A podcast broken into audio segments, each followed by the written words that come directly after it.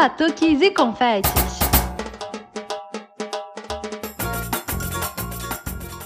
Ela nem vem mais pra casa, doutor. Ela odeia meus vestidos. Minha filha é um caso sério, doutor. Ela agora está vivendo com esse tal de rock and roll, rock and roll, rock. and- Ela não fala comigo, doutor, quando ele está por perto. Um menino tão sabido, doutor. Ele quer modificar o mundo, esse tal de rock and roll, rock and roll. Olá, pessoas. Aqui é a Nath Fischer do Batuques e Confetes. E como vocês já sentiram no início do programa, eu vou confidenciar para vocês que eu e Gabi, esse mês, também estamos vivendo com esse tal de rock and roll, né, Gabi? Mas eu acho que é uma boa companhia. Verdade, Nath. Oi, gente. Aqui é a Gabi Moreira e nós chegamos ao nosso episódio 52 do ritmo do rock and roll, como a Nath falou, né? A gente hoje vai receber um trio de convidados super animados, né, Nath? Exatamente, Gabi. Hoje a gente vai receber um trio que tem tudo a ver com essa dupla, né? Com esse casamento rock e carnaval. Mas esse mês, né, é comemorado o Dia do Rock, o Dia Mundial do Rock, e acaba sendo o mês do rock também, né? Então, a gente resolveu fazer uma programação toda temática aqui no podcast com essa dobradinha maravilhosa, une tudo o que eu mais gosto, assim, de música, que é rock e carnaval, né? E por falar nisso, dia 13 de julho, que é o Dia Mundial de Rock, a gente vai ter uma surpresa envolvendo esse dia, um dia antes para vocês, mas vocês só vão ficar sabendo no final do programa. Exatamente, Nath. Nada de ficar falando surpresa antes da hora. O pessoal vai escutar a entrevista, depois a gente conta as novidades. Pois é, Gabi. Então, daqui a pouquinho vocês vão conferir essa entrevista super legal. Mas antes disso, tem um desenrolando serpentina também, né, Gabi? Meio festa estranha, com gente esquisita, não tão esquisita assim, vindo por aí. É, Nath, é isso aí. A gente resolveu chamar o Leandro Araújo para contar para gente uma história assim de uma festa que não estava nos planos, mas que no final foi super animada. Fala aí, Leandro. Desenrolando serpentina. Carinha do cursinho do Eduardo que disse tem uma festa legal e a gente quer se divertir. Festa estranha com gente esquisita, eu não tô legal. Não aguento mais birita. Nath, Gabi, tudo bom? É, meu nome é Leandro, sou ouvinte do Batuques e Confetes e vou contar uma história do carnaval de 2007. É o já longínquo carnaval de dois- 2007 e eu tinha acabado de fazer 18 anos, né? Então, aquela coisa, né? Agora, tô, agora sou livre, posso fazer o que eu quiser, posso circular a cidade, né? Então juntou eu e dois amigos meus, Caio e Alexandre, que também estavam na mesma, na mesma empolgação, e a gente pegou a agenda de, de blocos da- do, do Rio de Janeiro numa lista de e-mails, né? Você vê como é coisa antiga, que teoricamente seria a agenda mais completa do Carnaval do Rio, com incríveis 130 blocos de carnaval. Olha, que- olha a diferença de número. E a gente fez o planejamento genial, uma ideia genial, de ir na maior quantidade de blocos possíveis naquele carnaval. Uma ideia simplesmente genial e que tinha tudo para dar certo. Ou não, né? Mas enfim, a gente pegou por dia e foi, e, foi pegou o, por local e nome é, e foi fazendo a nossa nosso planejamento, né? Sem, sem fazer a mínima ideia de, de como seria aqueles blocos. Um ou outro nome que, que, que eu já conhecia, mas em geral é, não fazia ideia. Então foi uma coisa que, apesar de, de, de, de, de não ser uma ideia muito boa, por um lado foi bom porque é, ali a gente experimentou de tudo. Tinha, a gente foi a, desde aquele, daquele bloco de, de bairro é, com, aquele, com aqueles senhores com a camisa do bloco, só ouvindo a marchinha no, no próprio carro de som e fazendo churrasco tomando cerveja. A gente ficou ali e, e- e interagiu com a galera e curtiu também. Como blocos que é, de, de bloco de bateria, bloco de que, que tinha o, o próprio samba, bloco que tocava marchinha com fanfarra, é, desses novos blocos que já estavam surgindo também de oficina de percussão, de tudo. A gente experimentou de tudo e, e isso deu uma bagagem para a gente de, de para outros carnavais, de saber exatamente qual, qual estilo que a gente gostava mais, maravilhoso. Mas eu queria contar uma história específica dessa, dessa, desse carnaval, que no domingo de carnaval, a gente tinha planejado tudo direitinho, todos os dias tinham é, é, blocos para si, menos o domingo de carnaval, à noite. Por quê? Na época a gente não sabia, mas o domingo de carnaval à noite é, é o desfile da escola, é o primeiro desfile das escolas de samba. Então, historicamente, para o carnaval de rua no Rio de Janeiro, é um dia ruim. É, hoje já já tá já é um pouquinho diferente, mas ainda assim é o pior dia que tem. É, domingo à noite e a, a segunda-feira inteira. São, são os dias mais, mais que tem a menor quantidade de blocos no Rio. Enfim, a gente estava na, na tarde, de, na tarde do, do de domingo, a gente estava em Laranjeiras e tinha um bloco que a gente estava lá e, e foi bem bom, só que ele acabou no final da tarde. A gente não tinha mais o que fazer. A gente saiu de. Pensamos, poxa, alguma coisa na Lapa vai ter. Saímos andando de Laranjeiras até a Lapa, debaixo de uma chuva torrencial. Começou a cair naquele momento. E a gente pensou, não, vai valer a pena, a gente vai chegar na Lapa e vai ter alguma coisa. Chegamos na Lapa, não tinha absolutamente nada. Nada. E a chuva que, que, estava caindo ajudou a deixar a Lapa mais inóspita. Não tinha nada, nada naquele, na, naquele lugar. E a gente naquela tristeza, pensando, e agora o que a gente vai fazer? Quando eu começo a escutar um barulho, um som assim de, sabe, de carnaval. Eu, opa, tem alguma coisa. A gente foi seguindo o som e a gente chegou num, num espaço, uma quadra que tem ali, é, fechada, né? mas que dois dias anteriores é, era uma quadra que, que foi o local final de um bloco que a gente tinha participado. O bloco, o bloco tinha passado pela rua e tinha entrado naquela quadra. A gente pensou, opa, ali tem, ali tem um bloco rolando ali. E a gente chegou né, na quadra, tinha uma. Só que as, as portas estavam fechadas e tinha um segurança na frente. A gente chegou para segurança. O que está acontecendo aí? O que está acontecendo? É bloco de carnaval? Aí eu, ele respondeu, só respondeu sim, é, é assim. É, gente, tem, tem, como é que faz para entrar? Ele, não, é evento fechado, só, só para convidado. A gente, poxa, você tem certeza? A gente estava com duas Itaipavas quentes na mochila. Você tem certeza? E mostrou as Itaipavas para ele. Ele, não, acho que dá para entrar. A gente subornou o segurança com duas Itaipavas quentes. E entramos no, no, na quadra na maior felicidade, pensando, caramba, a gente. Nossa. Ah, felicidade tremenda. A gente simplesmente entrou pulando, é, se abraçando, é, cantando Mamãe Eu Quero. E depois de vários minutos de alegria, de, sem, simplesmente de, de, de, regozijo, a gente, a gente para, olha em volta e vê que o lugar que a gente imaginava que estaria cheio, estaria super animado, está vazio.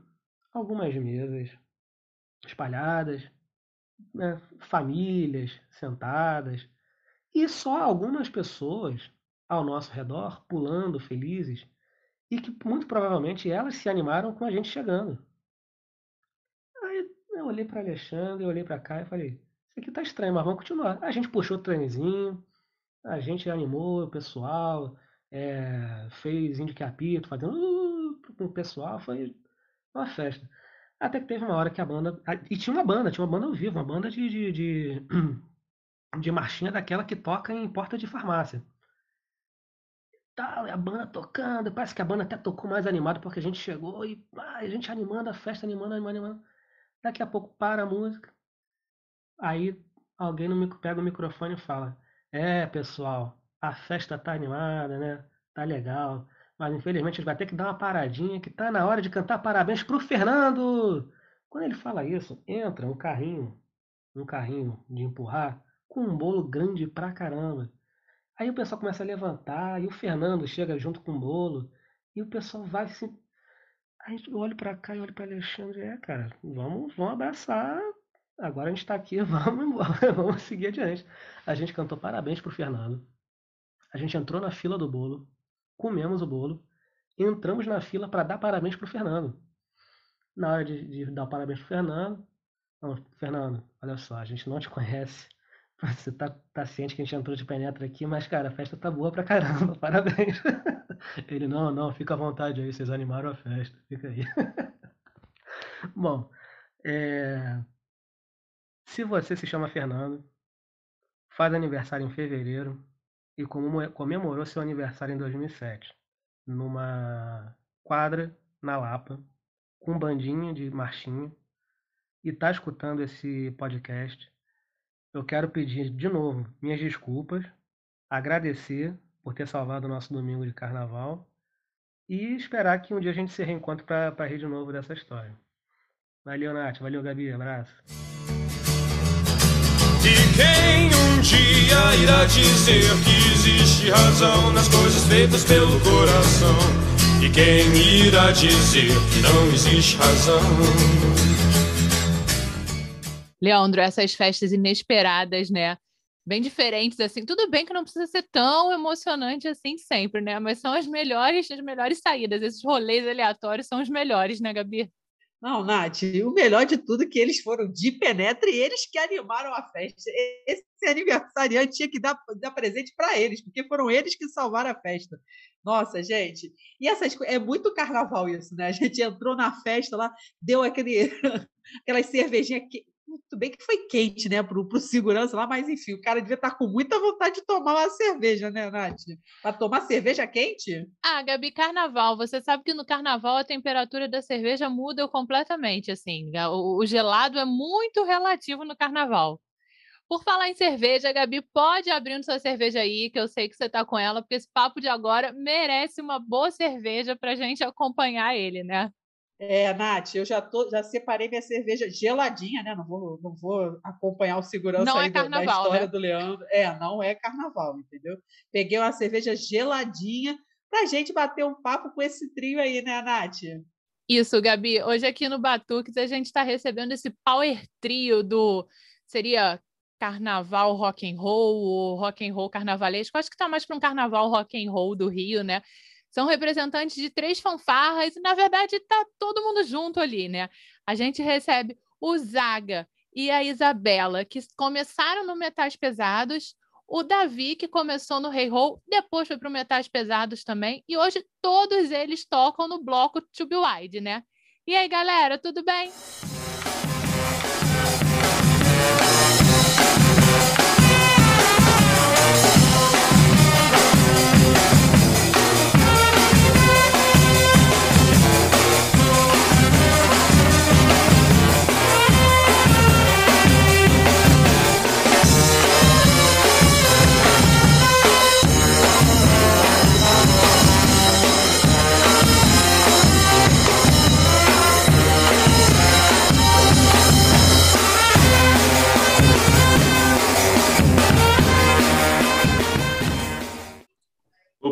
Tudo bem? Bom, tudo bem.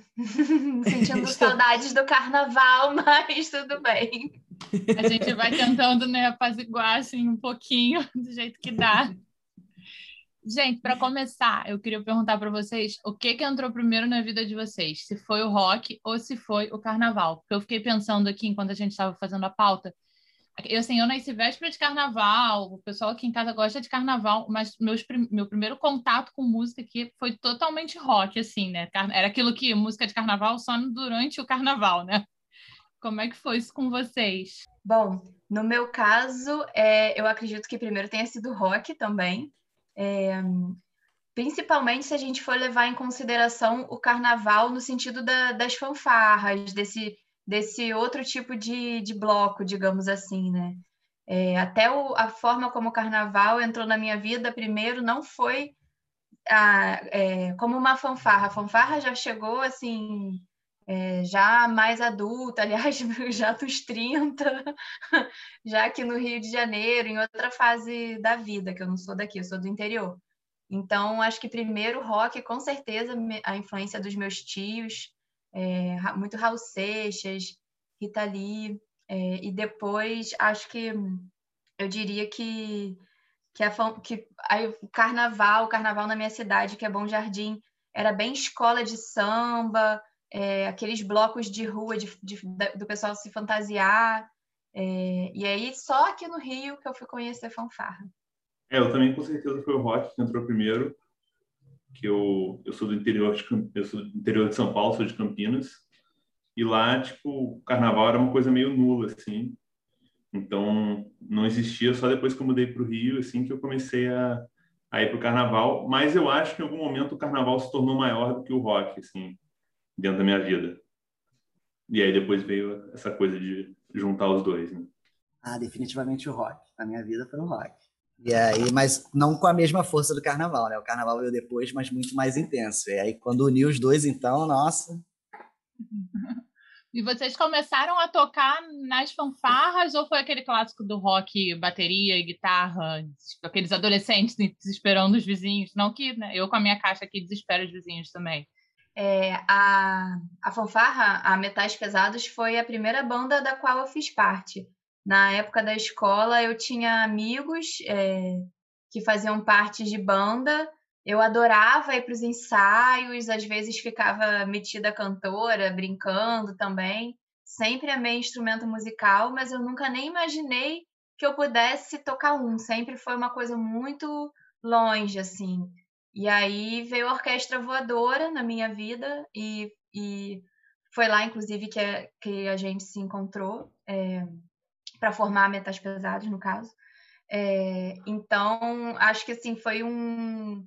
Eu, não, eu odeio usar essas palavras em inglês, mas foi um turning point, assim, porque eu tive contato com instrumentos musicais e, e acreditar que, que era possível tocar e fazer parte de uma banda nessa, nessa época. E aí foi bem marcante, foi como o Davi falou. É aí quando entrou também veio com tudo. É, eu eu tocava baixo antes, que enfim, coisa de adolescente assim, aí tinha bandinha de rock com os amigos. Aí a gente tocava, enfim, coisas diversas. Na verdade era, era muito tipo, a gente tocava meio pop rock assim, mas todo mundo na real, na real, gostava de heavy metal só que era tipo o que fazia sucesso, assim, que dava para tocar no colégio, assim. E aí depois na, na, na, faculdade eu tinha uma banda também que eu tocava baixo, que era uma banda meio de besterol, assim. E aí depois que veio essa coisa que para mim, assim, é, surgiu essa coisa da, da oficina da orquestra voadora, eu entrei na primeira turma e eu cheguei lá, tipo assim, pensando em, em sei lá, eu fui para ver, mas eu achava assim, cara, nunca vão me ensinar um, um instrumento de sopro depois de velho, assim, sabe? Tipo, não, não tem como aprender. Só que aí, cara, sei lá, eu assoprei um trombone, assim, e falei, caralho, tipo, essa parada pode rolar, assim. E é aí que eu comecei a aprender, e aí que a coisa foi andando. Comigo foi foi diferente, assim, eu não tive banda de rock na adolescência, minha minha experiência do rock era apenas como ouvinte, né? Adorava e Pink Floyd, as coisas que meu pai ouvia, né? E me ensinava, me ensinava a gostar ouvindo, né? E aí eu escutava com ele, adorava. E sempre tive a, a frustração, a, a, a carência, né? De ter uma presença de música na minha vida. E à medida que eu fui envelhecendo, né? É, entrando na fase adulta, né? é, começando a trabalhar, viver, fazer as coisas, tipo, poxa, eu poderia comprar um instrumento hoje e tal. Só que eu não sei tocar, né? E é aqueles momentos que você tá em roda de amigos, sempre tem aquele amigo que é o cara da, da viola e tal. E aí eu perguntava para essas pessoas, poxa, cara, você toca tão bem, como é que é isso? Como é que você começou e tal? Ah, meu pai me botou no piano aos cinco anos. Eu ficava assim, cara, impossível, já era, né? Então eu tava certo de que, cara, só na próxima vida eu vou tocar alguma coisa, né? E aí eu conheci esse movimento todo, né, o fanfarrista da Orquestra Voadora, e eles tinham a oficina, né? Quando eles abriram a oficina, eu vi que meus amigos estavam entrando, gente que nunca tocou nada. Falei, gente, é possível? Eu não sabia que era possível isso. E aí entrei, e assim, eu batucava mesa, cadeira, né? Então eu entrei na percussão, e eu não sabia que eu tinha uma noção rítmica absurda. Então, assim, até um fato curioso da minha vida. Meu primeiro desfile da Orquestra Voadora é, porque eu entrei na Orquestra Voadora, os amigos assim, cara, vai, vai ser muito maneiro. Há um mês do carnaval. Era, uma, era 2014, naquele ano o carnaval seria em março. Aí eu entrei em fevereiro, na primeira semana de fevereiro. Aí o Deda, que era o, o, o, o, um dos instrutores da, da, da, caixa na percussão, não, chega junto, vem com a gente, vem nas, na, nos ensaios do circo e no de domingo no Mano. E aí eu fui, fiz um mês de orquestra voadora e fui para o desfile sabendo o, o, repertório inteiro. E era a décima primeira vez que eu tocava uma caixa na minha vida. E aí isso foi tão libertador e transformador, cara, isso foi incrível. E aí, enfim, aí depois... Então, assim, acabei falando demais sobre o contato com a música, né?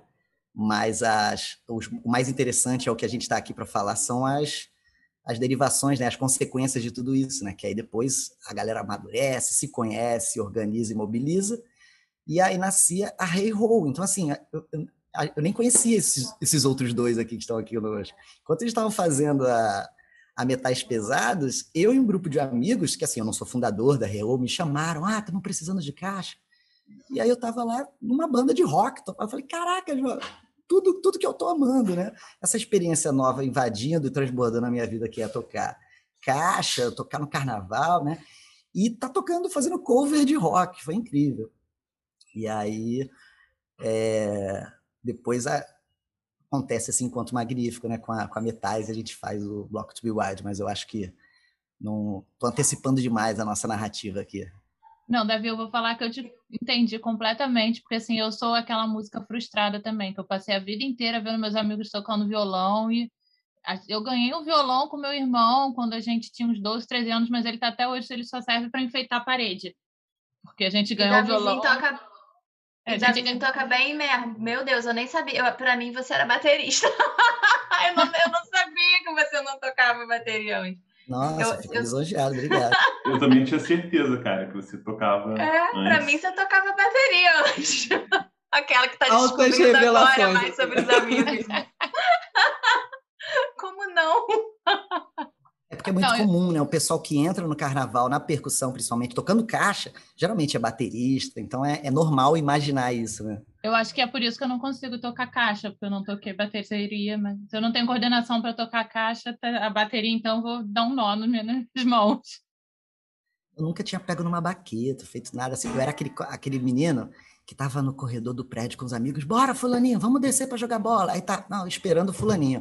Aí eu ia na pra porta do elevador, aquelas portas metálicas, corta-fogo, e eu simulava o Olodum. Aí imagina um monte de uma criançada de oito anos, caraca, igualzinho! Era isso, a minha experiência percussiva era essa. Não, vocês falaram da orquestra, né? Eu acho que a orquestra foi um negócio que também virou a cabeça de todo mundo que pegou esse iníciozinho, né? Aqui no Rio. Lembra aqueles primeiros ensaios ali no MAN, cara? Se eu gosto de fanfarra hoje, se eu sou aquela. há dois anos eu passo carnaval em BH. Se eu cheguei em BH catando as fanfarras, foi todo, totalmente a orquestra, né? Eu conheci a orquestra no show da Plap, que assim, não tinha nada a ver. Eu nunca ia imaginar chegar no show do Pedro Luiz e a parede e conhecer uma banda como orquestra, né? Nossa, eu lembro a minha primeira, a primeira vez que, que eu vi a OV foi numa casa da. A, a, a Orquestra Voadora, né? A OV. Foi numa casa da Lapa, numa casa na Lapa, assim, não, não, não lembro nem o nome. É, há muito tempo atrás, foi, acho até que foi nessa época que provavelmente os meus amigos deviam estar tá entrando na, na oficina, porque se eu não me engano, eu sou da segunda ou terceira leva já. E, e eu me lembro que estava todo mundo muito assim, muito feliz no show e muito alucinado, é, alucinado de, de felicidade, no caso. E o chão ia, ia tremendo, assim, eu ficava imaginando assim, meu Deus, eu não sei se eu pulo e, e tipo, corro risco de vida ou se eu fico no canto e com segurança. Mas era, era muito maravilhoso, assim, toda a energia e todo mundo e aquela, aquela coisa de ser meio circo, assim, e e dos músicos entrarem no meio da galera e, e, se confundir. Você não sabe muito bem se você tá. O que, que é palco, o que, que, que, é público. E, nossa, eu fiquei muito encantada porque eu nunca tinha visto nada, nada assim. Nada assim mesmo, assim. E aí, depois de, de uns anos, assim, é, tocar no, no desfile, fazer parte. Nossa, eu me lembro que a primeira vez que eu saí na, na orquestra, realmente, assim, eu ficar, a minha vontade era de de chorar de emoção e eu, e eu, tocar, eu toco alfaia.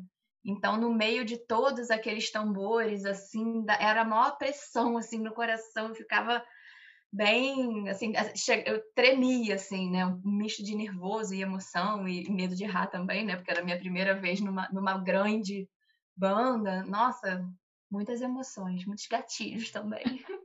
É, eu tenho uma amigona que eu fiz em BH, na, na Sopra Quixara, lá e na, orque... na estagiários, que é a Raquel, que foi de uma das primeiras turmas da orquestra também. Raquel né? maravilhosa. Queridíssima. E eu fui conhecer a Raquel, sim, quando eu fui para BH, um amigo meu, que é do fotógrafo Juliões, falou: liga para essa menina, procura essa menina que ela vai te botar nas fanfarras lá. E eu, o círculo que foi assim. E você chega no estagiários lá, não sei se vocês conhecem o bloco, cara, parece que eu tô na orquestra, no início da orquestra, assim, naqueles ensaios no banco que a gente ia fazer piquenique. Assim, é aquele clima, aquele o repertório muito parecido, tudo.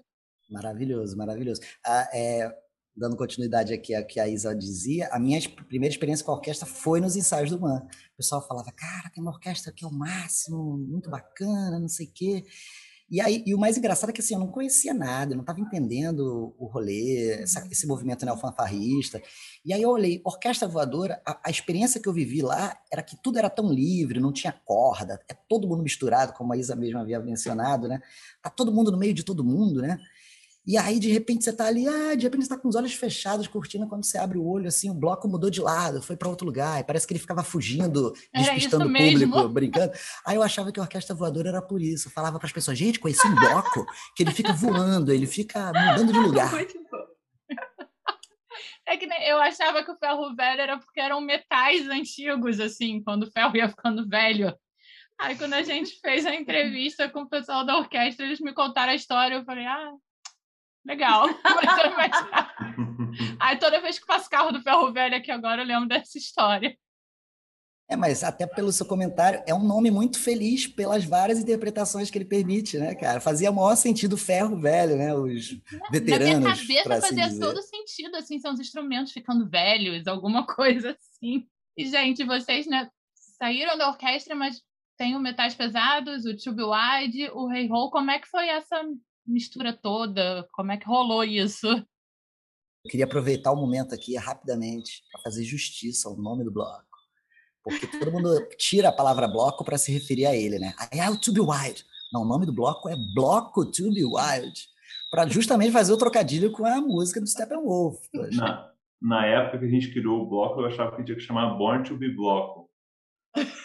Que Nossa, aí, rolou, é, rolaram várias. Ia ficar, mas enfim, a galera votou e virou Bloco To Be Wild.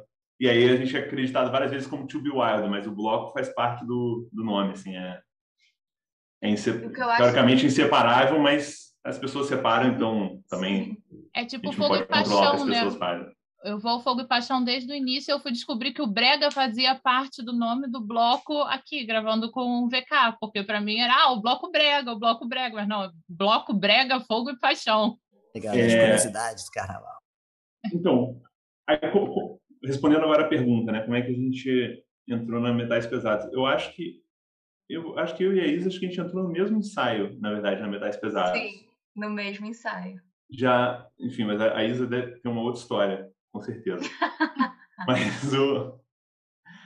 É, eu, enfim, eu fui assim, eu tocava trombone, ainda era tipo bem iniciante, assim.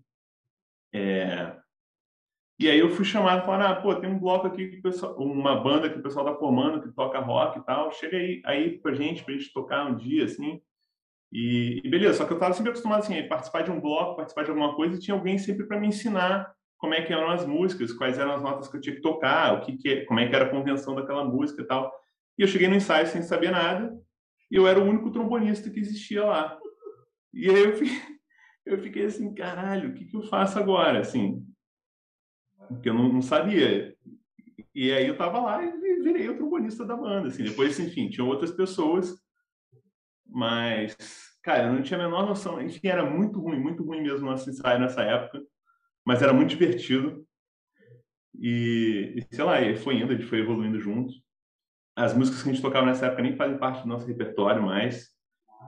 E, e era isso, cara. A gente se jogou assim e foi indo. É, o meu, o meu foi é, bastante parecido em alguns aspectos. É, a, acho que a história da Metais Pesados na minha vida se confunde com a história do meu namoro, porque o saxofonista que me convidou para a banda, é, numa época que a gente, a gente ficou e aí a gente parou de ficar. E aí, eu, e aí ele me convidou, assim, acho que para me, aproxim, me aproximar de novo dele, mas numa época que a gente era meio que amigo. Foi o Oi meio Sumida. que amigo, a gente era amigo, a gente... Oi? Exatamente. Foi o Oi Sumida. É, a dele. metade É, foi, foi o oi sumida dele. E aí a gente come... aí ele falou não vamos vamos pro... é, quer fazer parte dessa banda e tal a gente precisa de uma alfaia e eu assim assim como o Zaga é, e, e um pouco também como o Davi eu tinha entrado para o bloco da OAV é, muito próximo do carnaval então eu me lembro que eu, eu quase não tocava assim não, não sabia muito tocar alfaia ainda sabia tinha uma noção de ritmo assim mas não Tem a história do Funk 2, né? é, a história. Aí eu me lembro que eu cheguei lá e aí eu não sabia tocar nada. É, eu também nunca tinha parado assim para pensar na bati nas batidas do rock, assim, na percussão do rock, porque eu sempre gostei muito de guitarra e baixo. Então eu pensava muito, eu parava muito para ouvir as linhas do baixo, as linhas da guitarra, é, a voz. Eu sempre gostei muito das letras, então sempre cantei muito mas eu nunca tinha parado para pensar na percussão. E quando eu entrei, eu entrei na, na percussão, fui fazer, é, fui fazer a percussão, fui fazer a alfaia. Quando eu cheguei lá, eu falei, gente, eu só sei tocar funk 2. Então toda música eu, eu queria tocar funk 2, às vezes não encaixava, ficava aquela coisa meio que assim.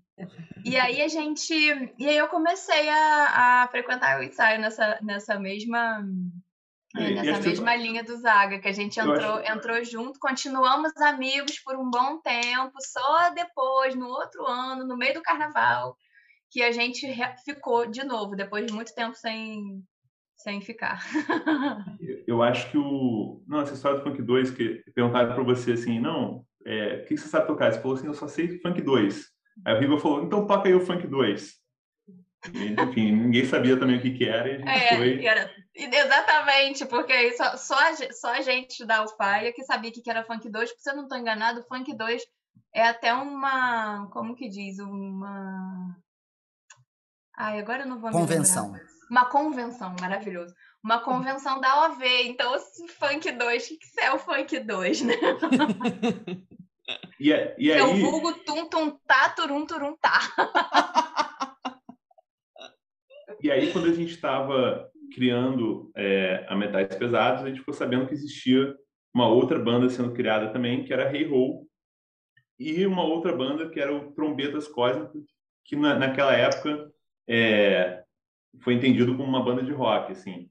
E aí a gente pensou assim, ah, são Um rock três... psicodélico, né? Que é Trombetas Cósmicas do Jardim Elétrico. Então o nome também é bem psicodélico. Eu não sabia dessa história, mas a primeira vez que eu fui no Trombetas, eu falei, gente, mas parece nome de, de rock progressivo, uma coisa assim. Mas, mas era isso. E aí a gente era assim, ah, somos as, as três bandas novas de rock que estão surgindo na cidade, então e a gente está todo mundo começando, todo mundo do mesmo meio, assim, vamos fazer uma coisa juntos. E aí a gente marcou um, um evento Um que era ataque. tipo é, o lançamento dessas três bandas, assim. E, Que E na aí foi época era isso aí. chamado Batalha de Fanfarras. Batalha de Fanfarras.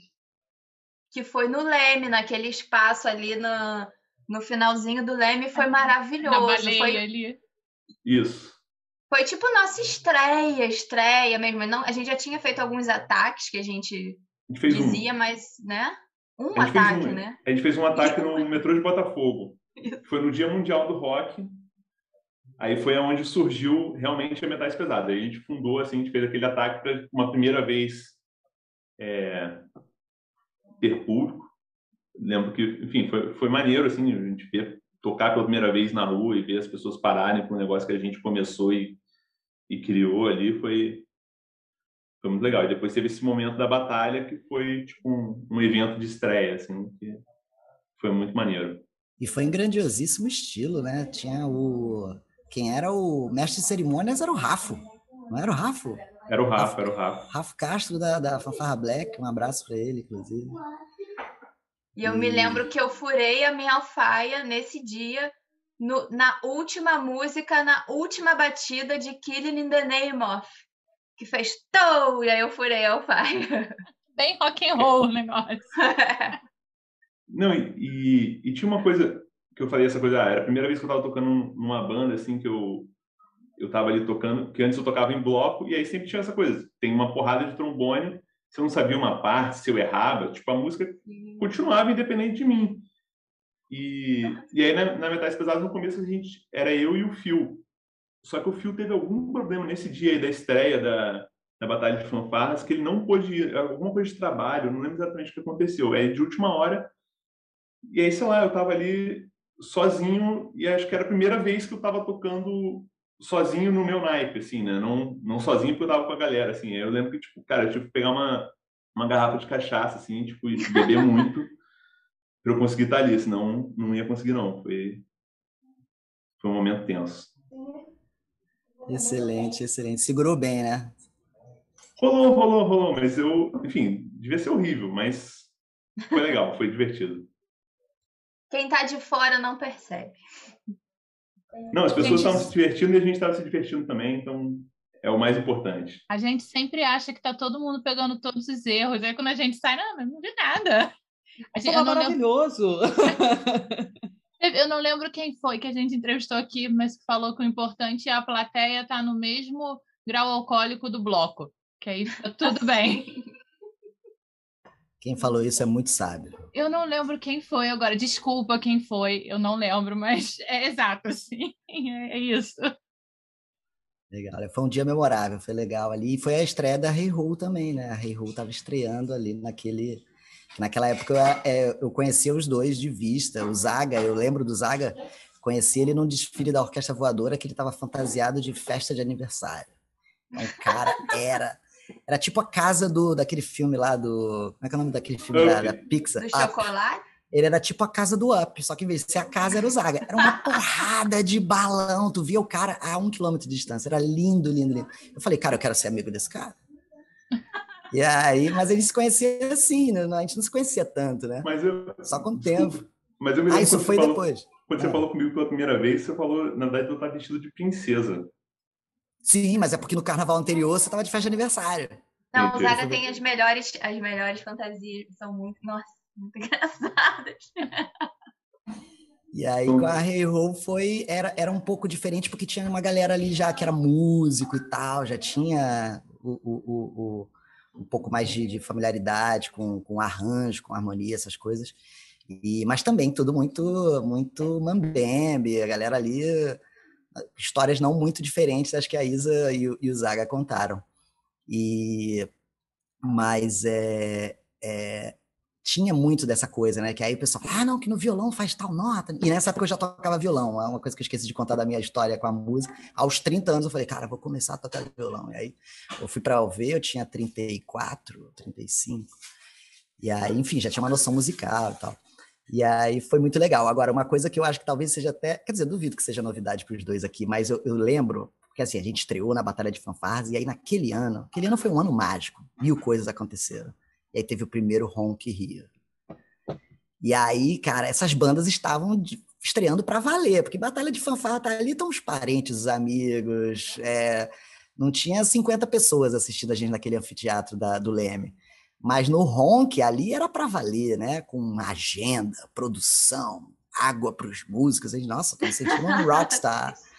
E aí, cara, a banda mais falada era Metais Pesados. Dava, uma, dava um ciúme, cara. Um negócio assim, pô, a gente também é banda de rock. Todo mundo queria saber da Metais Pesados por causa do Killing in the Name. Eles têm um cara muito doido que se veste de açougueiro, que é o Riba.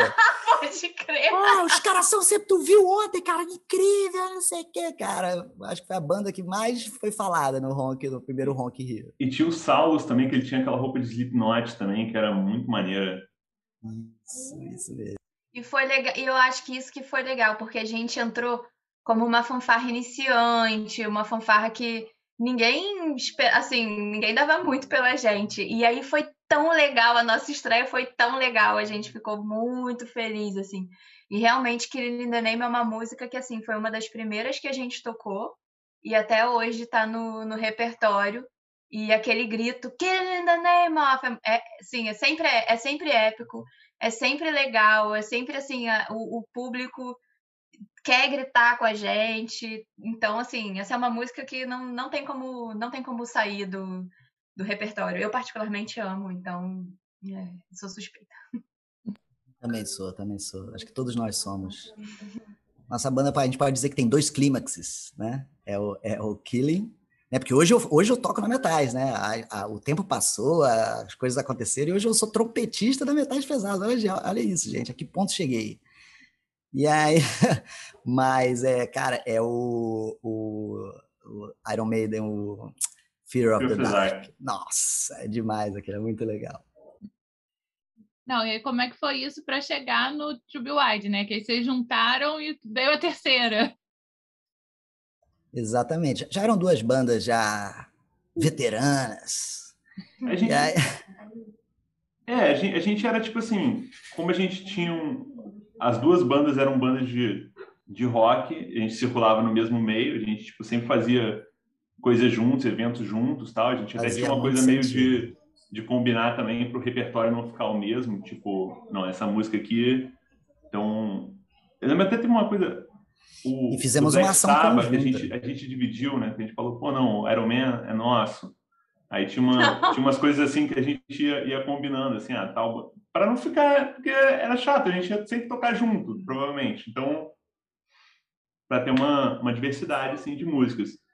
E aí, tinha essa ideia de... Foi uma época cara... que, não, que, o, que não tinha tanto bloco de, de... Na verdade, não tinha bloco de rock no carnaval. Porque, se eu não me engano, o bloco cru. Tinha acho acabado, que, né? que, acabou. Já tinha acabado. É, e aí o Sargento, o, o Sargento Pimenta era muito cheio. E aí a gente, assim, a gente queria tocar também no, no carnaval, mas ao mesmo tempo, é, cada banda individualmente é, para fazer um show, digamos, né? Um, um, um, bloco, um bloco em só a própria banda. A gente não tinha um repertório grande suficiente, ou estou enganado? Eu acho que tinha é, isso acho... também, e a gente era fazia... amigo, a gente queria tocar junto. do repertório. Exatamente, e tinha uma fazia coisa muito que... sentido. Tinha uma coisa também que a gente falou assim, cara, a gente não, a gente não tinha capacidade também de organizar um, um bloco no sentido de falar assim, pô, vamos marcar os ensaios do bloco e vamos ensinar outras pessoas para a gente poder Sim. formar um, um bloco com o nosso repertório. E aí o que a gente fez assim, tinha os ensaios da Hey Ho ficaram abertos para as pessoas da Metais, os ensaios da Metais para as pessoas da Hey Ho. Então a gente ia um ensaio um do outro para poder aprender as músicas. Convidou e a gente combinou que Born to Be Wild... Assim. Mem membros antigos é ótimo. É, é, ótimo. A gente convidou pessoas que já tinham sido parte da, da fanfa das fanfarras, mas que às vezes assim não tinham condições mais de acompanhar o ritmo de ensaio frequente, mas aí no bloco já é um período mais específico do ano. É, carnaval o pessoal tá de recesso, né? Tem essas coisas todas. Muita gente que não tinha conflito de agenda, gente que mudou de cidade, aí estaria no Rio no, no, carnaval, adorou a ideia. Então, assim, complementando aqui, é, fazia muito sentido, né? As duas bandas se reunirem. Nenhuma das duas tinha repertório suficiente para fazer um, um, show bacana. Como a Isa falou, só tinha o Sargento Pimenta e era uma proposta, é uma proposta completamente diferente, porque é, é batucada em rock and roll, né?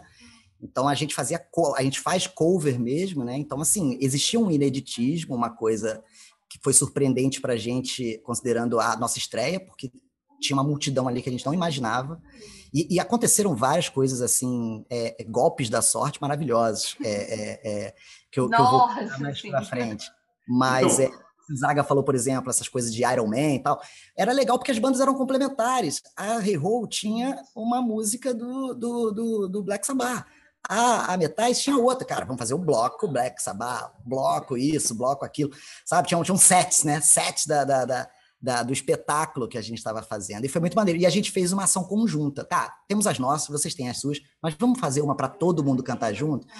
Porque no fim das contas era tudo uma grande um grande embromation, né? Porque ninguém saiu as bandas das outras bandas, embora todos quisemos. A gente queria isso, mas ninguém conseguia. Pô, ensaiar duas. Já era difícil um ensaiar curto, né? banda e pro ensaio da outra. Então foi tipo um cara de cada banda pro ensaio da outra. Cara, não dá. Esse cara não vai levar para eles. Olha, eles tocam assim. Não daria. Então, quando cada banda tocava sua música, a outra descansava. Mais uma teve o, o, gran, gran, o grande momento, assim, que era o, o Born to Be Wild, que é a música que dá nome ao bloco. Então foi lindo, que aí tinha uma orquestra mesmo, que eram mais de 20 ali juntos, tocando o Born to Be Wild. E isso foi sensacional. Que a gente repetiu é, várias é. vezes porque era muito impactante, assim. Ela era a nossa vinheta de era, era, era, tipo, toca, tocava tipo, três músicas, aí Born to Be Wild. Três músicas, Born to Be Wild. Era tipo o nosso, nosso hino mesmo, assim. E que foi a, a música que a gente combinou das duas bandas tocarem e, ficar pro, e ficou pro repertório das duas bandas, né? E inclusive, tipo, esse foi no primeiro ano foi isso, quando a gente foi se encontrar no segundo ano para fazer de novo, aí teve uma coisa meio meio conflitante, porque o Born to Be Wild tomou caminhos opostos, isso, caminhos diferentes, sei lá, tipo, a Revolt tocava de um jeito e a Metais Pesadas tocava de outro. Ao longo de um ano, sei lá, aconteceu alguma coisa que cada um convencionou a música de uma forma diferente. E quando a gente foi juntar para tocar o bloco de novo, a gente teve que negociar para poder chegar como é que ia ser o formato novo do, do Born to Be Wild. Chegar a um consenso Gente, é muito aprendizado. Muito aprendizado. Não, Terceira só versão. Eu tô só pensando. Vocês Foi uma falando, ah, terceira versão, foi uma versão terceira, exatamente. Vocês estão falando, ah, a pessoa fica com tal música, pessoa com- fica com tal música. E, a- e as, e, as, e as tretas, assim, ah, não, essa música sou eu que vou tocar, essa música é você, você que vai tocar. Foram muitas tretas para conseguir fazer essa divisão entre vocês? Ou não, foi tranquilo? Não tinha, porque é, não tinha música que, que uma banda tocava que a outra tocava. É, a gente teve essa sorte. A gente tinha esse cuidado também, até por causa de ronk, essas coisas. A gente falava, conversava, porque já era, já era todo mundo amigo. Vem cá, vocês estão tocando com as músicas. Então, às vezes, a gente estava ensaiando, pô, vamos tocar tal. Pô, essa Metais já toca, sabe? E aí, lá na Metais devia ser a mesma coisa. Então, assim, treta zero. não Rolava uma coisa assim, ai, que triste, eles pegaram primeiro. Mas não treta de tipo. Assim, treta não. Não, mas não era treta, só quis dizer assim, ah, rolou assim, ah, por Não, favor. mas não poderia gosto ter treta. Poderia, mas Poderia, eu sei. Mas achei, ah, eu gosto tanto dessa, e não sei o que, tudo, né? Mas é muito legal isso, né? Essa coisa, se vocês combinarem tudo, né? Que aí acaba ganhando, né? Tipo, assim, os dois ficam, né, tocando tudo, e esse momento do encontro deve ser muito legal, né? Então, Não, eu pro- particularmente Fala, amo Isabel, muito o repertório da Hey Ho. Amo muito, assim, são músicas que, assim, eu gosto muito da, da Metais também, muito, né? Não quero falar mal da minha própria fanfarra. É, e eu gosto muito das, do repertório da Hey Ho. Então, para mim, era muito maravilhoso tocar com eles no carnaval, porque eram músicas que eu amava muito. Red Hot Chili Peppers, o, o- aquele Franz Ferdinand também, aquela que Sim. eu gosto muito. Então, e, e a Metais era, era, uma- era um outro. aca- Acabava que a gente também tinha estilos é, diferentes, assim. O nosso da Metais era, era, pesado, né? é, era mais pesado e o, e o da Reho era mais pop rock. Eu gostava muito dos dois, assim, mas, mas assim, antes de entrar para Metais, eu quase não conhecia. Ou, ou então, assim, o que eu conhecia de Black Sabbath, por exemplo, era uma coisa assim, eu não era mega fã, mas conhecia por osmose, entre aspas, assim. Mas o que eu gostava mesmo de ouvir era o repertório da Hey Ho. Às vezes eu ficava pensando assim, ai meu Deus, será que eu tô da fanfarra errada? Mas aí no carnaval eu ia às forras, tocava tudo e eu aprendi a me apaixonar também pelas, pelas nossas músicas. Esse- com ex- exceto in the Name, que eu sempre amei. Que the Name é fantástico. Agora, eu quero falar da nossa grande estreia, da estreia do Block to Be Wild, que aquela história, gente, aquilo ali foi magnífico, né? Porque houve dois grandes golpes da sorte. né? O Zeca que- Camargo. É, o Zeca Camargo, foi coisa tua, né, Zaga? Foi Foi. incrível. Foi incrível, porque Não, o Zeca não. Camargo. Eu não Conta essa história, por com ele, não. Eu, Eu sei. Cara, eu não sei, acho que o Zeca Camargo tinha postado um vídeo dele ouvindo. Fugiu. É, Smell Like Teen Smells Like Teen Spirit. Smell Like Teen. Spirit. Ele tinha postado um vídeo dele ouvindo, assim, no meio de uma bagunça, assim, qualquer. E aí eu peguei aquele vídeo dele, que era exatamente isso, só que com a gente tocando no bloco e botei a música no, no vídeo, assim, e anunciando a data do bloco. E aquilo viralizou, acho que até ele postou. Postou, Exatamente. ele postou. é- Foi na época que tava começando os stories no Instagram. Aí era um story dele pulando. Era um vídeo tão contagiante que o cara tá, ele tá filmando, né? Ele tá no meio de uma roda de gente pulando, a, a poeira do, do- do- da terra subindo, aquela coisa contagiante. E aí o Zaga brilhantemente pegou o vídeo, editou, botou um som da nossa, da- da- do- do- das nossas bandas tocando. É incrível. E aí acho que ele falou assim, ah, ele postou alguma coisa tipo, nem sei o que, que é isso, mas se é rock eu apoio, alguma coisa assim. E aí- E aí E naquela. aí a gente saiu no Rio Show, não foi? Que, que ia ter o bloco, foi. E a gente não tinha. Gente, esse, esse, a estreia foi uma coisa muito mágica, assim. Que foi no nosso, no nosso lugar, que depois a Essa prefeitura história- fechou. que eu A gente não Mas sabia, foi né? o nosso buraco do rock, que, é, que Que agora foi- a gente chama de buraco, buraco do rock, né? Que a gente chama.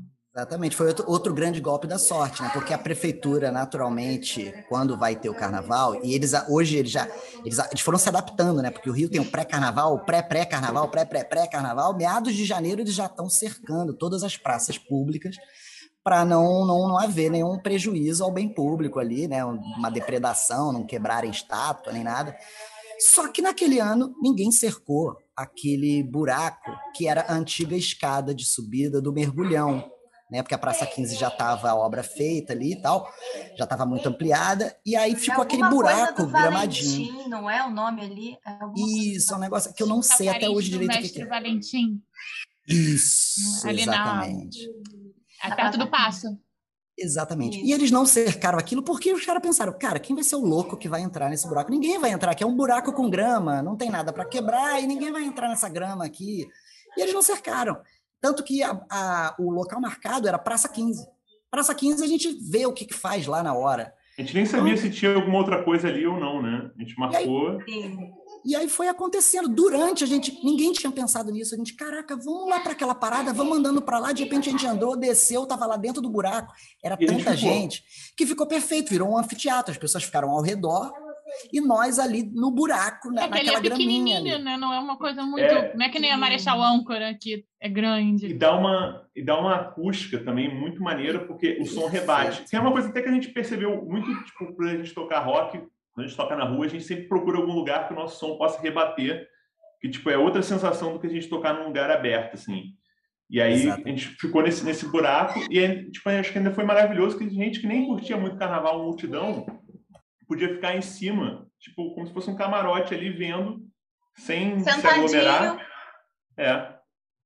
Mas muitos desceram também fazer rodinha ali do lado da banda e foi lindo.